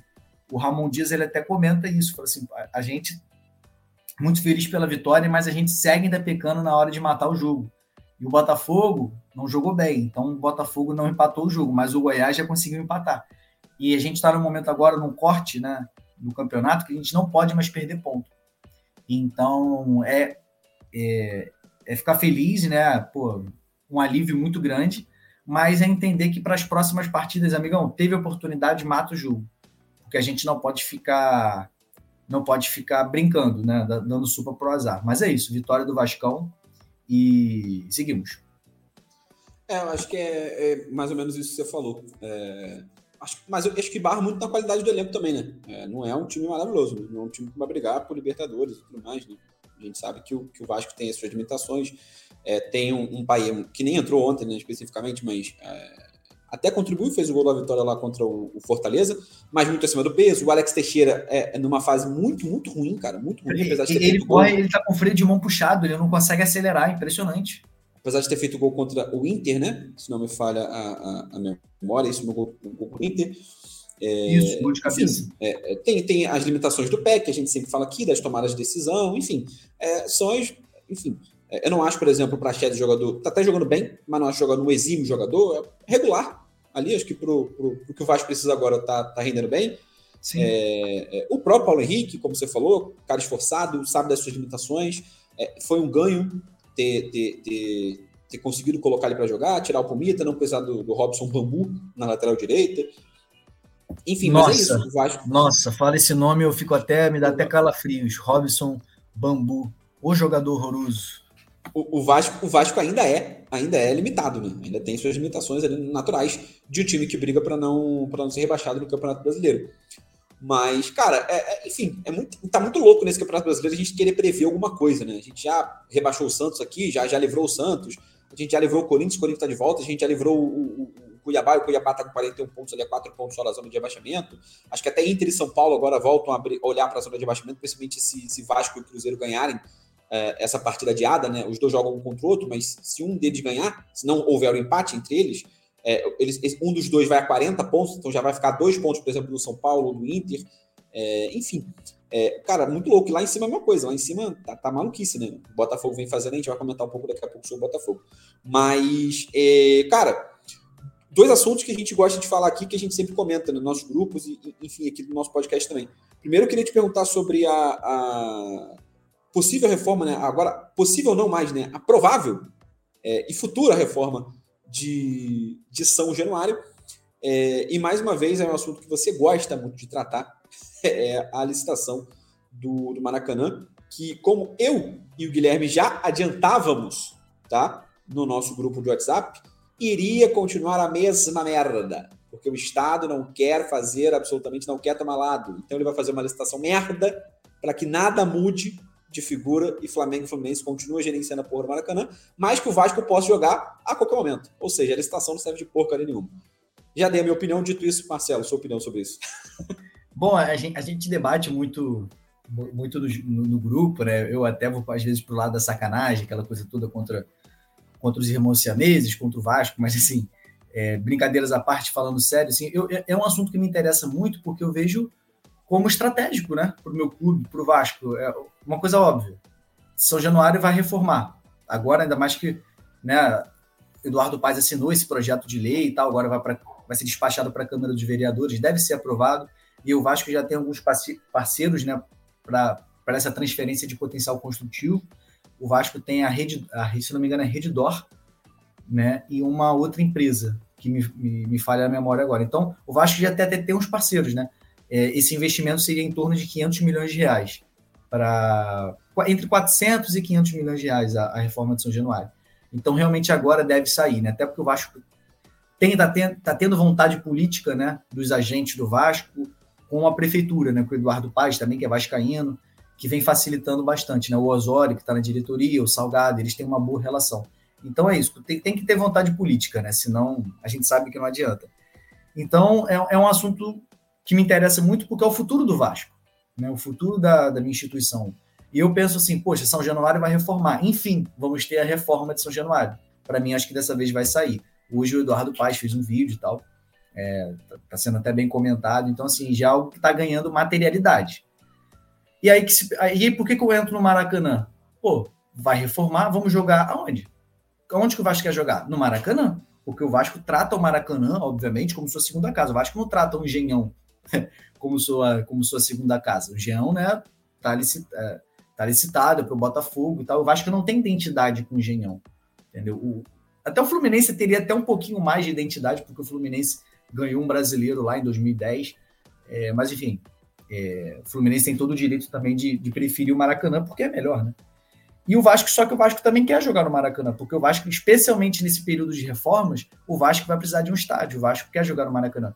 E Flamengo e Fluminense, é, tem, eu acho que tem um lado da rivalidade, né? Por, por um lado, tipo assim, porra, tamo bem aqui, o que, que esse chato quer? Entendeu? E tem a parte do. E tem a parte do gramado. Que a gente sabe que sim. Às vezes você, o, o Flamengo e o Fluminense dão uma meio fajuto, assim, porque assim, sempre que o Vasco quer, nunca dá. Tipo assim, só o Vasco que extrai o, o gramado. tem alguns argumentos bem fajutos da dupla Fla-Flu. Mas, por outro lado, também, três jogando é complicado. Não é, não é simples assim. O, e o Vasco sabe disso, entendeu? E tanto que o Vasco buscou parceiros, né? Buscou a Legends, a, a W Tour, que são exímias em, empresas assim, ter que para em relação a cuidar do gramado e tal, a serem competentes, né? Serem reconhecidas.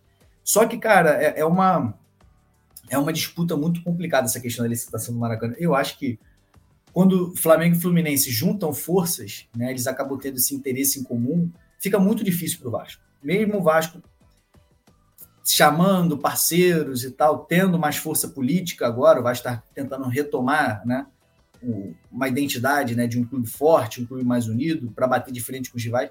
Mas quando o Flamengo e o Fluminense se unem nessa questão do Maracanã, fica muito complicado para o Vasco, porque já tem o Flamengo, né, que tem a maior torcida de um lado, e um Fluminense que está forte politicamente.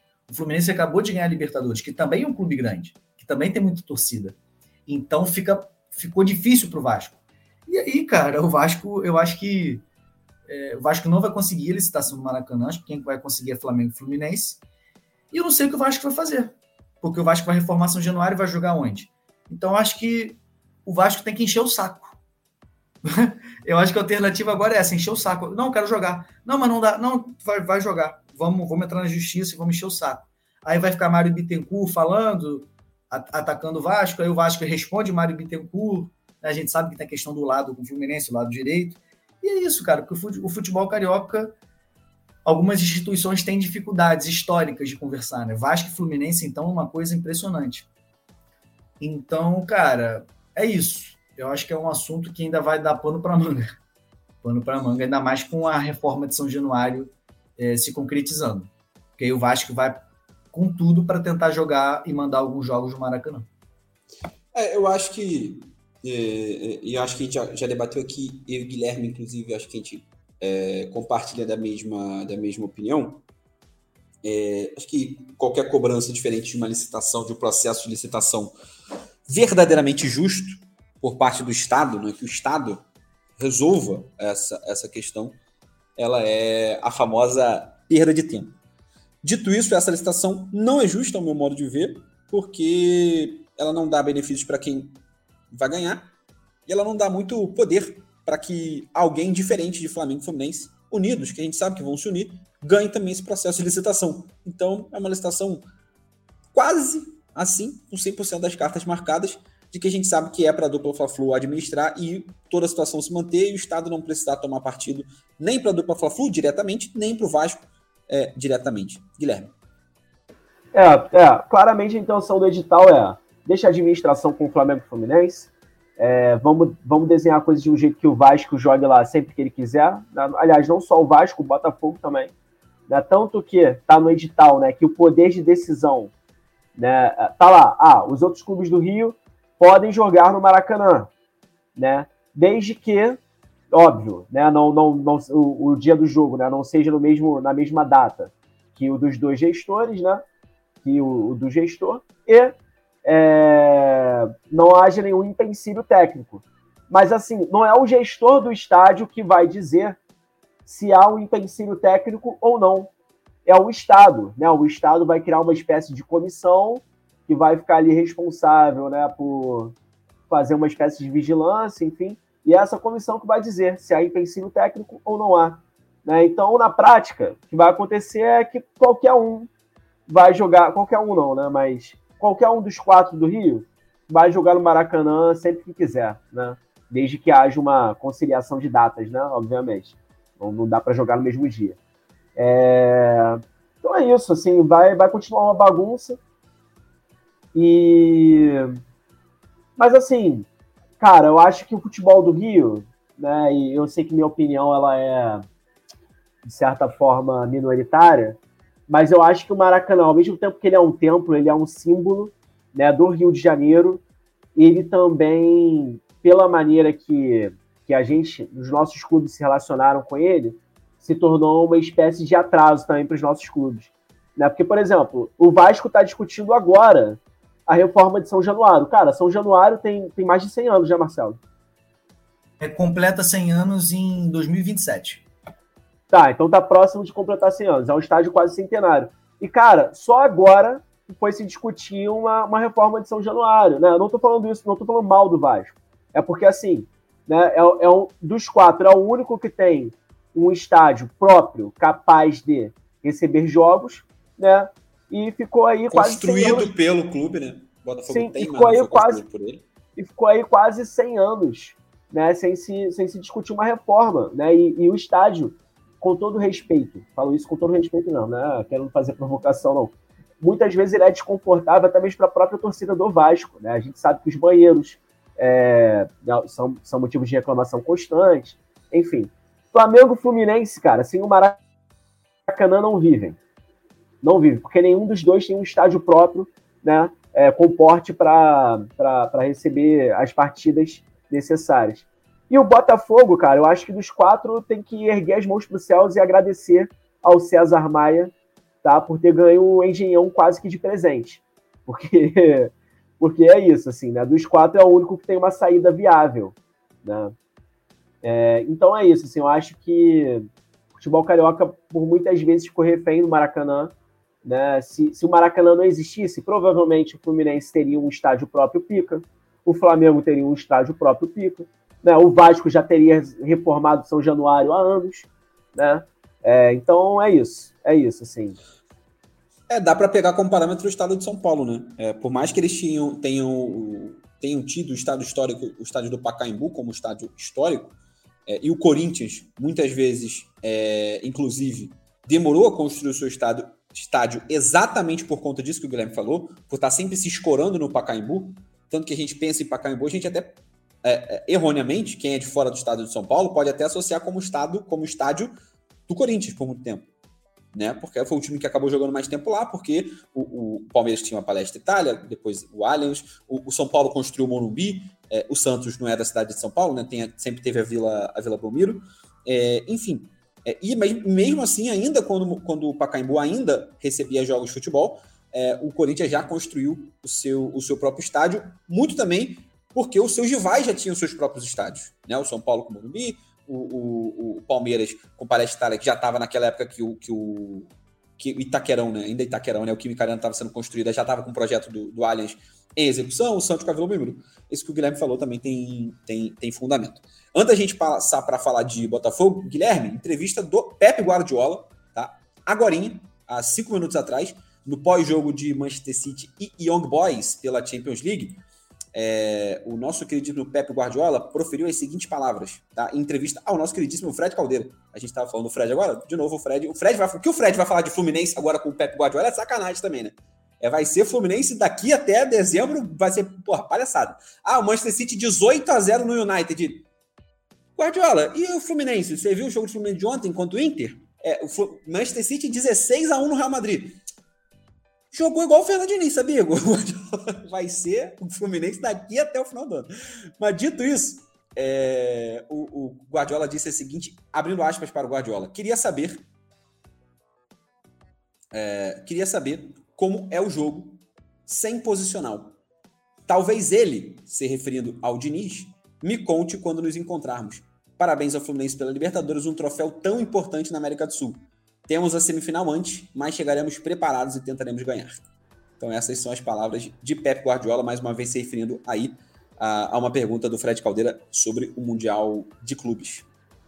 É, se esse duelo acontecer, vai ser interessantíssimo, né?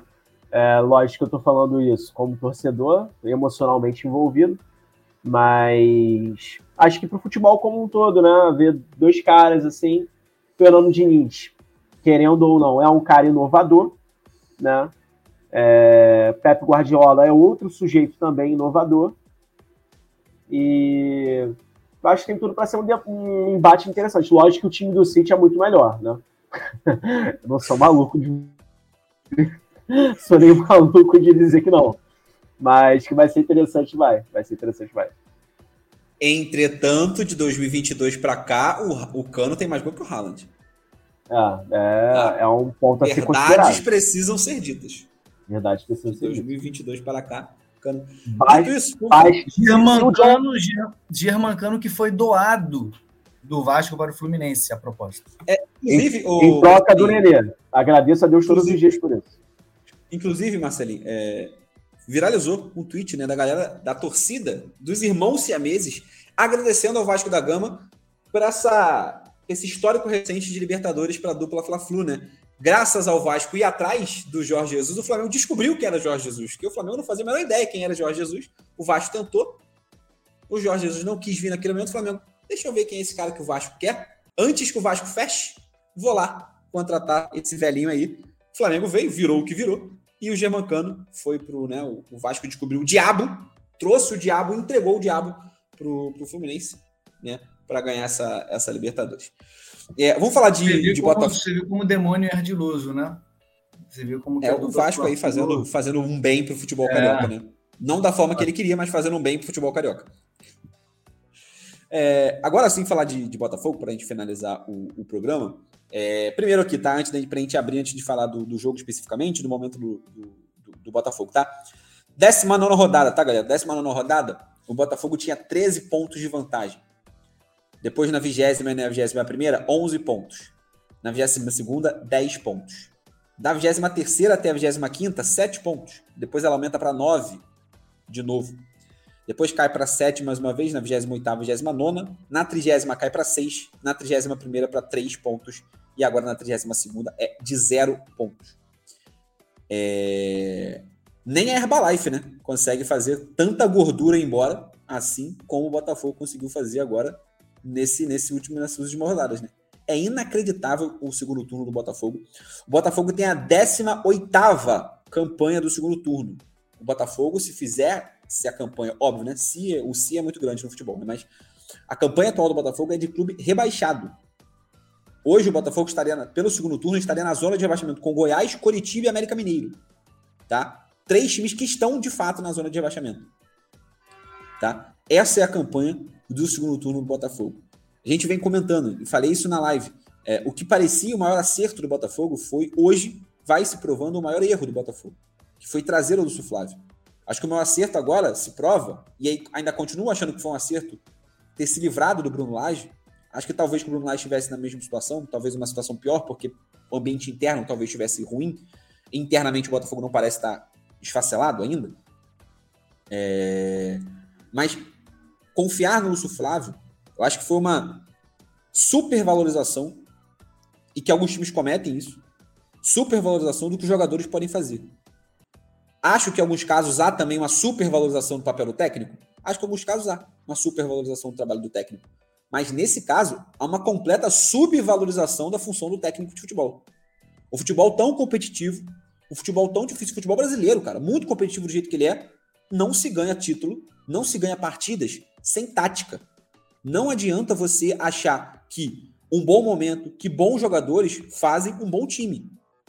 Tá? A gente precisa de ideias. As ideias precisam ser executadas. Antes de bons jogadores, você precisa de ideias. Você precisa que esses jogadores é, é, coloquem em práticas ideias de jogo. E aí eu tô falando, eu vi muita gente também com né, aquele papinho preconceituoso, jogador de futebol é burro. Jogador de futebol precisa de seguir regras, seguir, seguir ordens. Porra, também não é isso. Calma aí, segura seu elitismo também, dá, um, dá uma segurada também, né? É, o que a gente tá falando não é isso. O que a gente tá falando é que o jogador, ele é jogador de futebol. O técnico, ele é técnico. Existem essas funções porque essas porra dessas funções têm, têm porra, com perdão do, do, da redundância, elas têm funcionalidade, caralho. O técnico, quando inventaram o futebol, não existiu o técnico de futebol para ele ser um, porra, um grande distribuidor de colete. Ele estaria tá para pensar o jogo. E tem tática no futebol desde que o futebol foi inventado lá atrás. Eram táticas rudimentares, eram táticas diferentes, e blá, blá, blá, eram, mas eram táticas daquele momento. Hoje existem. Cara, o Botafogo achou, em algum momento aqui, com o Lúcio Flávio, que, cara, se provou inúmeras vezes ser incompetente como, como técnico. Todas as outras passagens dele como... Já, já deixa eu falar, Guilherme. É, todas as, as outras passagens de, de, dele como técnico interino do Botafogo foram muito criticadas pela própria torcida, é, por, por conta dos resultados ruins, não pelo desempenho. Ah, mas ele teve bons resultados e desempenho ruim. Não, ele teve resultados e desempenho ruim. Tanto que o Botafogo nunca o efetivou. Ele foi ficando, foi ficando, desde o Botafogo ainda associativo, foi ficando, foi ficando, por uma questão de ídolo. Que a cada passagem dele, tá? Como técnico, essa idolatria dele é altamente questionável pela própria torcida do Botafogo, e mais uma vez está sendo questionada pela própria torcida do Botafogo, esse, esse posto de ídolo, um ídolo com a cara da derrota, um ídolo com a cara do fracasso, um ídolo que é responsável por uma das maiores vergonhas da história do Botafogo, pela, se não a maior, uma das maiores zoações que o Botafogo tem de chorão, nasce numa atitude do Lúcio Flávio. Quem não acompanha futebol, quem é muito novo, nos ouve, o, o, episódio do Chororô, o original, de 2007, quando o Botafogo perde o Campeonato Carioca e vários dos jogadores retornam à sala para dar uma coletiva de imprensa chorando depois da derrota, foi ideia do Lúcio Flávio. Ou seja, acho que o Botafogo subestimou a dificuldade do Campeonato Brasileiro. Achou que o campeonato, que um bom primeiro turno seria bastante. Guilherme. É, só falar, só para falar rapidinho de Lúcio Flávio, vou falar muito pouco de Lúcio Flávio. É, ele, no discurso dele, no discurso, para mim, ele é uma das poucas pessoas corretas dentro do Botafogo, tá? Porque ele, o discurso dele está sendo um discurso de autorresponsabilidade. Sabe? Assim, ele não está jogando a responsabilidade da queda do Botafogo para agentes externos. Né? O que a gente tem visto, e o que tem sido muito comum, né, nos jogadores do Botafogo, na própria liderança do Botafogo institucional, né, é, o John Textor entrar no campo e fazer o que ele fez após a partida contra o Palmeiras com o juiz é ridículo. É ridículo. Né? Seria ridículo. É, era ridículo quando né, o, o folclórico Eurico Miranda fazia, né? Seria ridículo se fosse o Mário, se fosse o Landim, se fosse o Marcos Braz, se fosse o Fred. Seria ridículo. E é ridículo vindo do, do, do John Textor. E consegue ser ainda mais ridículo porque quando, quando aconteceu a SAF, né, houve-se a expectativa muito forte de que o, o, futebol passaria a ser dirigido por profissionais, né, é, de que essa essa velha cartolagem, né, ela não aconteceria mais. E aí a gente está vendo um, um, um, cara que de fato é um profissional de gestão, né, um empresário, um bilionário, que deve ser muito bom nos negócios, né, agindo como um cartola dos anos 90, pô. Isso é ridículo. E é tão ridículo, e tão ridículo mesmo, do ponto de vista de gestão, é, que a decisão de demitir o Bruno Lage, que para mim não chega a ser errada, não partiu dele partiu dos jogadores. Quem pediu a demissão do Bruno Lage foram os jogadores. E quem decidiu que o técnico seria o Lúcio Flávio, com a assistência do Carli, não foi ele. Foram os jogadores. Então, assim, que gestor é esse? Que ao invés de gerir o grupo, ao invés de gerir o clube, ao invés de gerir a empresa, é, deixe os funcionários se autogerirem. Irmão, se você é gestor, você é gestor por algum motivo. A decisão tem que ser sua. Né? E a responsabilidade tem que ser assumida por você. Dê certo ou dê errado. A responsabilidade é sua. Então, assim, para mim, o maior responsável pelo que está acontecendo no Botafogo hoje é o John Textor, tá? Porque ele é o dono do clube, ele é o manda-chuva, ele de fato manda e desmanda no futebol do Botafogo, e o que se viu foi ele terceirizando responsabilidades nesse, nesse, nesse momento. Né? E aí o próprio discurso da maioria dos jogadores é, tá uma parada assim muito de ninguém. É, é como se eles não estivessem jogando mal. É como, é se, é como se eles não é assumissem. É, como... é o Tietchan no intervalo reclamando de arbitragem. No intervalo, não esperou nem acabar o jogo. No intervalo ele reclamou de arbitragem. Sim, porra, cara, só, só teve um zagueiro me fugiu o nome dele, sendo bem justo. Mas eu sei que ele é um zagueiro reserva. Né, que parece. É, o Sampaio, Sampaio. parece. Agora no, no final do, do jogo contra o, contra o Vasco, né? Perguntaram para ele e tal, se ele estava sentindo a pressão. Ele falou: não, cara, a pressão eu senti quando eu vi minha filha numa cama de UTI no hospital semana passada. Sei lá, foi algo recente. O que está acontecendo aqui é que a gente está jogando mal mesmo. Né? Foi o único que deu um discurso responsável chamando a responsabilidade para si, chamando a responsabilidade para os jogadores, entendeu? Porque todo o restante, cara, tá assim, é, é, de fato um contra tudo e contra todos, né? Que o Tiquinho postou algumas semanas atrás. É... E tá parecendo isso mesmo. É, de fato, de fato o, Botafogo tá, tá contra tudo e contra todos, inclusive contra o próprio Botafogo, né? É, porque é isso, assim, o, o, grupo de jogadores decidiu acreditar que, que, é, que eles, como é que posso dizer, que eles são invencíveis e que a única maneira deles perderem é quando existe um complô da arbitragem e do sistema e da CBF, né, para tirar esse título do Botafogo, assim. Então, tá complicado, tá complicado. Eu, se fosse torcedor do Botafoguense, não é que eu estaria preocupado, não, irmão. Eu estaria, assim, desanimado, sabe? Eu estaria, sei lá, Eles eu estão. estaria completamente desacreditado. Exatamente. Eles estão. Exatamente. É... E que final de semana merda, né? Porque se tornou o único clube sem Libertadores e sem Copa, e sem Copa do Brasil, do G12, né?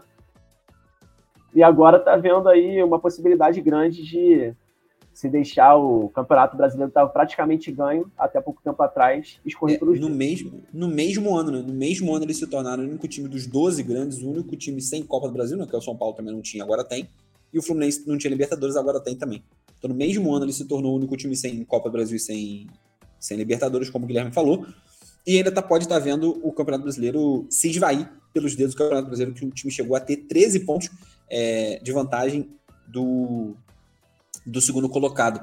É, cara, enfim, acho que sobre o jogo, especificamente sobre o clássico, é, um Botafogo muito sem vontade, me pareceu. Eu acho que uma questão unânime, porque eu acho que pela primeira vez o Botafogo sentiu, tá? A gente não teve episódio logo depois do que aconteceu no, na virada, né, no, no Santos na semana passada, mas a gente pode ver, todo mundo que acompanha o futebol viu, acho que, o, o comportamento dos torcedores do Botafogo. É... E eu acho que os jogadores incorporaram um pouco esse, esse, esse, esse, esse sentimento, cara. Porque acho que a torcida do Botafogo sai do Newton Santos. Acho que principalmente aqui foi, né? É, sai com uma sensação de pior dia da vida. Eu até conversando com um primo meu, né, o Fabrício, que já participou daqui, é, ele descreveu exatamente assim. Ele falou, cara, pior dia da minha vida de, em, em, em futebol. É, porque o Botafogo sai de uma alegria, porra, 100%. 3 a 0 no primeiro tempo, jogando muito bem. E de fato jogando muito bem. É, poderia ser 6 a 0 tá? Com tranquilidade, porque o Botafogo criou muito no primeiro tempo, jogou muito bem, abrindo vantagem, jogando para 9 pontos a vantagem de novo, é, dando uma resposta, espantando o, o, segundo colocado, que era o Palmeiras, botando bronca. Tipo assim, ó, a gente vai ser campeão e foda-se. Para um 4 a 3 onde Aí você pode questionar ou não, o torcedor do Botafogo pode ficar puto ou não. A expulsão do Adrielson foi correta segundo a regra. Você pode discordar da, discordar da regra, mas a regra foi aplicada. Beleza? A regra foi aplicada, você pode discordar da regra. Você pode falar, a regra é uma merda, mas a regra foi aplicada, tá? É, e ele foi bem expulso pela regra, beleza? O futebol tem disso, né? Esportes tem disso, você pode discordar da regra, mas a regra foi aplicada. É, o Botafogo perde, cria toda essa ideia conspiracionista que já vinha se criando, né, desde o contra tudo contra todos, que se prova um grande tiro no pé, foi o que o Guilherme falou. O contra tudo contra todos, quando ele fica na torcida, porra, show de bola, motiva a torcida, faz a torcida lotar estádio, faz a torcida cantar 90 minutos, 120 minutos se precisar, faz a, porra, faz sócio torcedor aumenta, os caras a quatro. Mas quando isso vai pro elenco, isso vira maluquice. Porque você começa a se preocupar mais com o que o árbitro vai fazer do que com jogar bola. É, é, por exemplo, o Tiquinho perdeu o pênalti, eu acho um dos, um dos menores problemas, tá? Acontece. Foi lá, bateu o pênalti, perdeu, o time tomou virada depois, caralho, fatalidade gigantesca. Acontece perder o pênalti. Agora, a partida dele de ontem, essa não pode acontecer. Porra, a partida do Tiquinho foi ridícula ontem. Foi ridículo, ridículo. Tá? Sem contar o amarelo que ele toma. Que todo mundo, tá, todo mundo do Botafogo tá falando. Cara, é, não serei leviano de falar que foi de propósito, tá? Que ele tomou o amarelo para ficar fora com o jogo do Grêmio. Mas no mínimo displicente. É uma jogada no meio campo, o jogador do Vasco tava virado, não ia fazer nada com a bola ali, ele dá uma porrada no cara do Vasco. Do nada no meio campo e tá suspenso. O Botafogo tem o seu melhor jogador, para mim até agora ainda é o melhor jogador do campeonato, né? Um jogador mais regular. O primeiro turno dele é brilhante. Tá fora do jogo decisivo pra caralho pro time dele. Por uma bobagem no meio campo. Por nada, ele tá fora do, do próximo jogo do Botafogo. É, e aí vem inúmeras coisas, por exemplo, o Botafogo agora joga fora do Newton Santos. Beleza, que o, o retrospecto recente é muito ruim, né? É, desde o jogo do, do Flamengo não ganhou mais. Perdeu pro Flamengo, empatou Goiás perdeu pro. empatou com o jogo do apagão contra o Atlético Paranaense, perdeu pro Cuiabá e perdeu pro, pro Palmeiras. Mas jogar em casa é muito melhor. Independente de qualquer coisa, jogar em casa é sempre melhor. Vai ter que jogar em São Januário. Porque vai ter show do. do... Nem sei de quem é agora, tem tanto show, Red Hot, não sei se é Red Hot, se é de. Esse, esse é do RBD. Pode... É do RBD. Do RBD dessa semana? Já é RBD? É. Já é Nossa, RBD. Eu, é, eu então, sei então porque é a minha irmã tá animadíssima aqui em casa, ouvindo a RBD. Ah, maravilhoso. É isso. É, então aí, show da RBD, é, enfim. É, cara, o Botafogo ele é o, o, líder. Usei essa frase com o Marcelinho falou no WhatsApp. É o líder com menos cara de líder da história do Campeonato Brasileiro. Hoje o Botafogo, matematicamente, ainda é o favorito. A matemática tá lá do lado deles. Né? Ainda tem uma vitória a mais, ainda tem um jogo a menos para ser feito contra o Fortaleza. Falar. Tem um jogo a menos. É, enfim. Mas hoje, hoje, inacreditavelmente, dos seis primeiros, o pior momento é o do líder. Ver um, um, um, um, Palmeiras chegando, ver um Bragantino chegando com jogo a menos, o Bragantino. O Botafogo, pela primeira vez no campeonato, não depende mais, não é o único que depende de si para ser campeão. O Bragantino agora depende só de si. Se o Bragantino vencer todas as partidas, inclusive o confronto direto, por obviedade, o Bragantino será o campeão brasileiro. Ou seja, ele vê o Bragantino agora só depender de si também. É, enfim, é um segundo turno pavoroso, uma coleção de erros. O Botafogo tem quatro técnicos na temporada. Luiz Castro, Caçapa, Bruno Lage e Lúcio Flávio. Acho que não vai mudar. É... E é isso, a torcida no, no, no, no, cenário de luto, tá? Essa é, é, a imagem geral do Botafoguense hoje. O pessimismo que é recorrente da torcida agora abraçou, né? A torcida de vez. O que eu vi hoje, pelo que eu, dos botafoguenses que eu acompanho, rede social, vida pessoal e tudo mais, a maioria abandonou, de fato. Muito relato de, cara, eu vou largar. Vou largar porque tá me fazendo mal, não quero, foda-se, esquece. De, tipo assim, revoltado com a vida, de caralho, o pior roteiro da história, não é possível. Botafogo é odiado pela, pela humanidade. É, a, maior, a maior parte dos discursos é esse, de largou. E aí você imagina, no estádio, 1x0 Grêmio, primeiro tempo clima do estádio vai ser de apoio? Eu duvido muito, tá? Eu duvido muito que vai ser de apoio se o Grêmio abre 1x0, se o Botafogo demora para fazer um gol, se o Botafogo joga mal. Eu duvido muito Cara, que vai ser de apoio. Já pensou? É...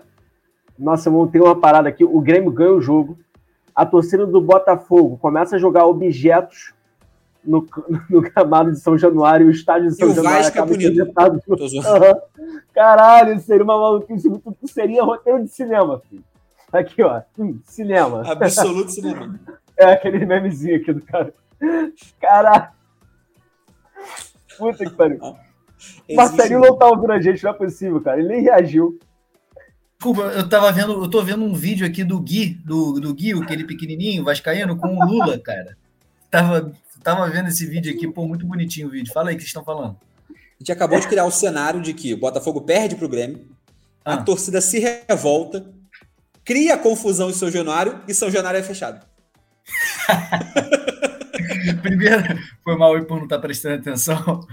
É, cara, tu, é, tudo é possível. Indo naquela linha de é, assim, a gente sabe do exagero que é o contra tudo e contra todos, mas esse ano a perseguição ao Vasco a São Januário foi descarada. Eu acho que nesse caso, contra tudo, contra todos no Vasco até se aplica, com razão, esse ano. Mas é complicado, cara. Se isso acontecer, se do Botafogo faz um quebra-quebra, sei lá. Ah, São Januário, viu? Não, realmente não tem segurança para mandar. aí, o Vasco, é aí o Vasco é prejudicado de, de bucha, sabe? É? Eu, se fosse o Vasco, reveria esse empréstimo de São Januário aí. Fica aí, fica aí Cara, a ideia para os gestores. Só, essa bola lançada foi você que levantou essa bola, João? Essa foi, não, foi o foi Guilherme. Foi, fui eu. Fui eu. A, a, probabilidade que, que a coisa aconteça é baixa? É, mas ele existe, gente. Ela existe. Né? Não é, Ela existe. Então, não é a maluquice que o Guilherme falou. O, o Guilherme levantou exatamente pensando nisso. É, mas eu acho, eu acho que, assim, não tô falando que o Botafogo tá mais em aberto do que nunca, mas eu até acho que o Botafogo vai ganhar do Grêmio na, na quinta-feira. Cara, eu não sei, eu não sei, porque eu defendia muito, por exemplo, que eu achava, eu, e, e, de fato eu achava, até a virada contra o, o Palmeiras, eu achava que o Botafogo ainda não tinha se abalado mentalmente, tá? Perdeu pro Cuiabá, perdeu pro Flamengo. Eu, eu, eu não vi os jogadores do Botafogo abalados mentalmente ainda. Tipo assim, ah, estamos em uma fase, beleza, mas vamos que vamos, beleza, tá? Vamos lá, tá tranquilo, é nóis, vamos lá, vamos sequência. Porra, temos gordurinha aqui, papapá. Só que a forma que foi o jogo do Palmeiras, cara, pô, foi um bagulho surreal, cara. Um bagulho surreal. Pô, bagulho surreal. A gente falou do, do meme absoluto de cinema. É, é, foi isso. É um bagulho assim, porra. Não, e, não esse, só... esse jogo contra o Palmeiras foi assustador.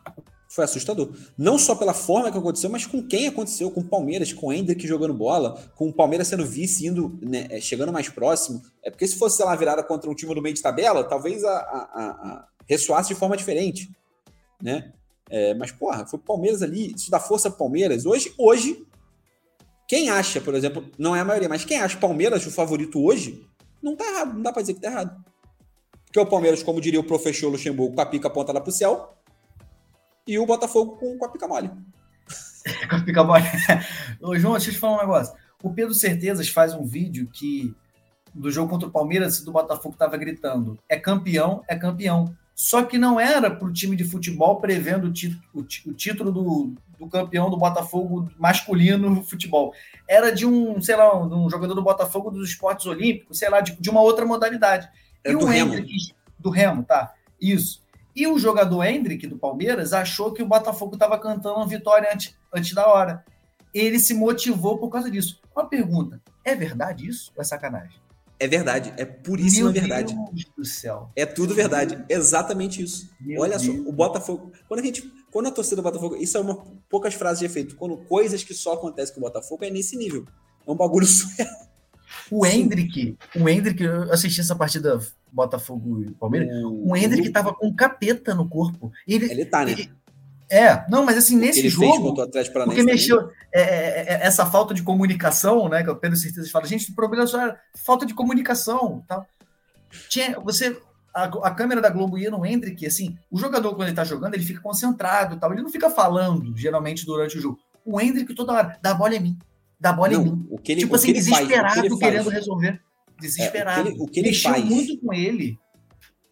O que ele essa faz. Falta, essa falta de comunicação que ele faz quando, quando ele faz o primeiro gol é coisa de maluco. Para um garoto de 17 anos, porra, o time dele tomando uma traulitada, porque até então era esse o cenário, né? Até então era o Botafogo, baile do Botafogo e o Palmeiras na roda. Certo? Até o 3 a 0 Ele faz o 3 a 1 e logo em sequência ele fala: dá a bola em mim. Na comemoração do gol. E vai lá e resolve o jogo. Né? Porque ele faz a jogada do segundo gol e faz o terceiro gol. Assim, é, o Hendrick aí, o Diniz, nosso queridíssimo Diniz aí da seleção brasileira, não o Diniz do Fluminense, mandou muito, muito bem é, na convocação do, do garoto Hendrick, porque realmente se prova ser um dos, um dos diferenciados mesmo. É, Para fechar, sintoma geral do Botafogo, tá? Entrevista final do Marçal pós-jogo. Talvez a gente não tenha se preparado da melhor forma para o clássico a gente não entrou no jogo como se fosse uma final. É inacreditável. Uma, porra, inacreditável. Isso aí é o retrato, é o retrato, é o retrato do Botafogo neste momento. Da derrota, é o retrato da derrota. Tá o ligado? Vasco, eu, eu comentei isso, acho que na minha análise antes. O Vasco entrou, meu irmão, com, o Vasco entrou para jantar o Botafogo. Você viu? Você sabe quando o seu time tá, o termo que o João usou, Sim. de pica mole e, e pro céu o Vasco nitidamente pro céu, amigo.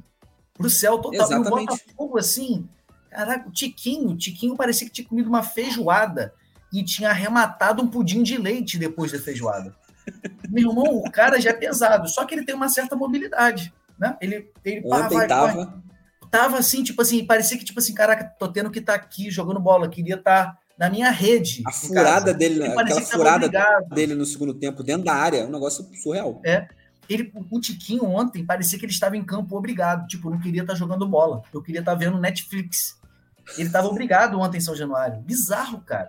E o time precisando dele para ser campeão, sendo líder.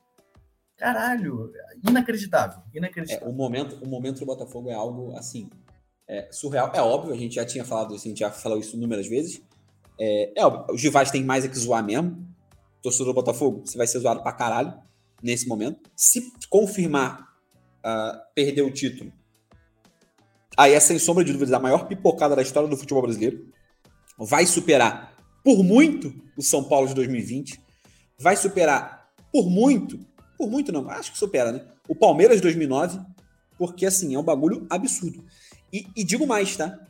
A depender do emocional, a tragédia pode ficar pior, tá? A tragédia pode ficar ainda pior. Por quê? Eu acho pouco provável ficar fora da Libertadores, tá? Acho que o Botafogo não fica. Acho que o Atlético Paranaense, por exemplo, não passa o Botafogo. Mesmo com a catástrofe do Atlético Paranaense, eu acho que não passa. Mas há uma chance considerável, tá? Porque hoje o pior cenário aconteceu, tá? Do Botafogo. Pior do que um time chegar perto é o bloco chegar perto. E todo mundo chegou, irmão. Tá geral coladinho. Porque se fosse um só, é tipo assim, vira mano a mano, né? Palmeiras perder, eu ganhar, tô bem. Agora, Palmeiras tem que perder, o Bragantino tem que perder, o Flamengo tem que perder, o Atlético Mineiro tem que perder, o Grêmio tem que perder, todo, todo mundo tem que perder para o Botafogo voltar a, a, disparar. E uma derrota do Botafogo não é a chance de mais um time ganhar. São mais cinco. Se algum dos cinco ganhar, irmão, cola do lado. Tá ligado? Então, o pior cenário do Botafogo não era um adversário, não era o Palmeiras chegar. Era o bloco chegar. E o bloco tá do lado, irmão. O bloco tá no cangote. O Flamengo, por exemplo, que é o sexto colocado, ele em aproveitamento de pontos, tá? O Flamengo tem um jogo a menos. Se o Flamengo ganha esse jogo a menos, o Flamengo fica três pontos do Botafogo. Então o Flamengo possivelmente pode ficar, tá? Quando os jogos se igualarem, a três pontos do Botafogo. Guilherme, você queria falar? Queria, queria. É, a gente passou boa parte aí do, da temporada, né? Falando que o campeonato não tinha, estava sem emoção na disputa pelo título, porque a gente tinha o Botafogo, né, na liderança, e aí muito se comparava, ah, vai, vai acontecer com o Botafogo o que aconteceu com o Arsenal, né? E a gente falava assim, tá, o problema é que não tem um City, né? Não tem um perseguidor. E aí, beleza, até agora, né? Porque aí não chegou só o City, chegou o Big Six inteiro, né? Foi o City, o Chelsea, o então, Manchester. É, e, e o mais surreal, e o mais surreal disso tudo é que continua não tendo um Manchester City. E o Botafogo está conseguindo perder o campeonato sem haver a porra de um Manchester City. Então, não tem um City, mas, cara, como é que eu vou falar isso se soar extremamente desrespeitoso? Não tem um City, mas tem um Botafogo, né? E eu acho que isso basta, bastou, assim, para trazer emoção para o campeonato. É, o título cara, é... ainda pode ser do Botafogo, mas, assim, já conseguiu. É, o termo. O, o né, Botafogo o, pode... Não, o Botafogo pode, falar, pode, o Botafogo pode popularizar o termo botafogada como sinônimo de pipocada, né? Ele pode suplantar o termo pipocada e o termo mudar e virar botafogada. Virar um verbo, botafogueou. Caraca, mano, tu botafogueou agora, hein? Puta que pariu. Entendeu? Porque, assim, é um bagulho, uhum. é um bagulho surreal. É um bagulho surreal. É, e quem culpa a torcida, irmão? Porra, aí é maluquice também, tá? Torcedor agora, porra, é, é, é a famosa vítima, né? do, do processo. Né? É óbvio, vai ter os seus torcedores doados? Vai, irmão. Pedro certeza vai ter a conta, vai ter a, a fatura tá chegando? A fatura tá chegando, é óbvio. E tem que ah, esse mesmo. merece. Faz parte. Esse merece. Esse perturba todo parte, mundo o ano inteiro. Exatamente. Não, mas faz parte. Faz parte. Se o Botafogo ganhar, se o Botafogo reverter essa porra toda e conseguir ganhar, a nossa fatura vai chegar? Vai chegar. Mas faz parte. Tá ligado? Faz parte. Dito tudo isso, é... cenário preocupante o Botafogo. Acho que a rodada, mais uma vez a rodada da, da, dessa semana, vai ser de extrema importância. Acho que, obviamente, tirando o Fluminense, que está brincando no Campeonato Brasileiro, vai ser importante para o Flamengo, para saber, mais uma vez, mais uma rodada para medir o termômetro do Flamengo. É o Flamengo da vergonha ou é o Flamengo que ainda pode alcançar alguma coisa? Botafogo, muito parecido. É o Botafogo da vergonha ou o Botafogo pode alcançar alguma coisa? E o Vasco não joga essa rodada, né? Não joga é, nessa semana, né? É, contra o Cruzeiro por conta do show do, do Roger Waters lá no Mineirão. Né? O, Cruzeiro acabou ficando sem, sem estádio para fazer esse jogo, mas ainda fica de stand-by, né? O, o, Vasco pode voltar à zona de abaixamento, mas como o Marcelo falou, é, comentou no off, né? Vai ter uma semana aí de, de folga, né? Para o Vasco para se organizar. Mais um jogo em São Januário de novo contra o América Mineiro, é o, é o lanterna do campeonato. O Vasco pode acabar conseguindo três vitórias seguidas, o que seria maravilhoso para uma briga contra o rebaixamento, ficaria muito próximo da pontuação ideal dos 45 lá, é, para evitar o, o, rebaixamento. Galera, maior programa da história do Arquibancada RJ, mas não poderia ser diferente aí. Muito tempo de Fluminense para falar, ainda tem muita rodada de Campeonato Brasileiro, a situação de, de Botafogo, de Vasco, é, muito assunto para a gente comentar. É, Guilherme, dê o seu tchau para a rapaziada aí. É isso, meus, meus campeões da América, né? não vou nem desejar assim, uma boa semana, porque eu sei que você está tendo uma boa semana. Então, é isso. Tem uma semana, definitivamente tem uma semana, tá? É... E curtamos o momento aí. A gente está de férias do futebol, pelo menos até dezembro, né? Então, um mês aí brincando no Brasileirão. Enfim, realizando a profecia de Renato Gaúcho, com 15 anos de atraso. Agora é só curtir, galera, aproveitar. E é isso. Não tem mais o que falar, não. Valeu, rapaziada. Um abração. E aí fica o aviso pro, pro tricolor, é, mais uma vez. É, cara, é, não criem expectativas fora de hora pro, pro Mundial de Clubes, tá? É, o teto, já comentei isso com o Guilherme, e o Guilherme sabe disso. O teto é a Libertadores, tá? Esse é o auge. O auge é a Libertadores. No, no contexto de hoje, o Mundial é lucro, irmão. O Mundial que vier de lá é lucro, tá? É óbvio, é sempre bom evitar se terminar na semifinal tá? é sempre melhor. Mas, se não ganhar também, não é um absurdo perder o Mundial de clubes. Tá? O teto é a Libertadores. Marcelo, o seu tchau aí. É, mas foi fundamental o Bob Firmino em 2019, porque poderia ser caótico, tá? 2019 poderia ter sido ah. infernal. Já foi ruim, mas poderia ter sido muito pior. Então, assim, é, agradecer né, agradecer a Bob Firmino aqui, só pegar esse gancho aqui. Não, Bom, isso com certeza. Isso, isso é. aí, o Mundial, ele, ele não é. Não, o que eu falo é que ele não é o teto, ele, ele extrapola. Sim, é extrapola. Não Sim. que seja ruim ganhar o Mundial, porra. É. Mas então é isso, pessoal. É muito bom estar aqui com vocês, né? Hoje é com certeza o programa mais longo da, da história, quase batendo duas horas, né? Muito, muitos assuntos, Fluminense ganhou Libertadores, clássico, né? Flamengo, que sempre, sempre também demanda tempo. Mas é isso, muito bom estar aqui com vocês hoje. É, vitória do Vascão, sempre bom vencer. Vencer clássico ainda, melhor ainda. É, e é isso, estamos vivo, estamos vivo na luta. E é isso, próximo jogo contra o América Mineiro. Vamos dentro, São Januário. E é isso, galera. Valeu, saudações vascaínas. É isso, rapaziada. Antes da gente se despedir mais uma vez, caso você tenha chegado até aqui, lembro vocês mais uma vez, lembrei lá no início, mas lembro que agora segue a gente lá no Instagram, arquibancada RJ, e segue a gente também no TikTok. Só que tá diferente o nosso projeto parceiro, aqui o nosso projeto paralelo do Arquibancada RJ, o Arquibancada Mundo. Beleza? Segue no TikTok, Arquibancada Mundo, e no Instagram, Arquibancada RJ. Beleza, galera? Guilherme, valeu. Parabéns aí pela conquista mais uma vez. Valeu, Marcelinho. É nós. Um abraço, tamo junto. Valeu quem chegou até aqui. Tchau, tchau. Até a próxima e é nóis.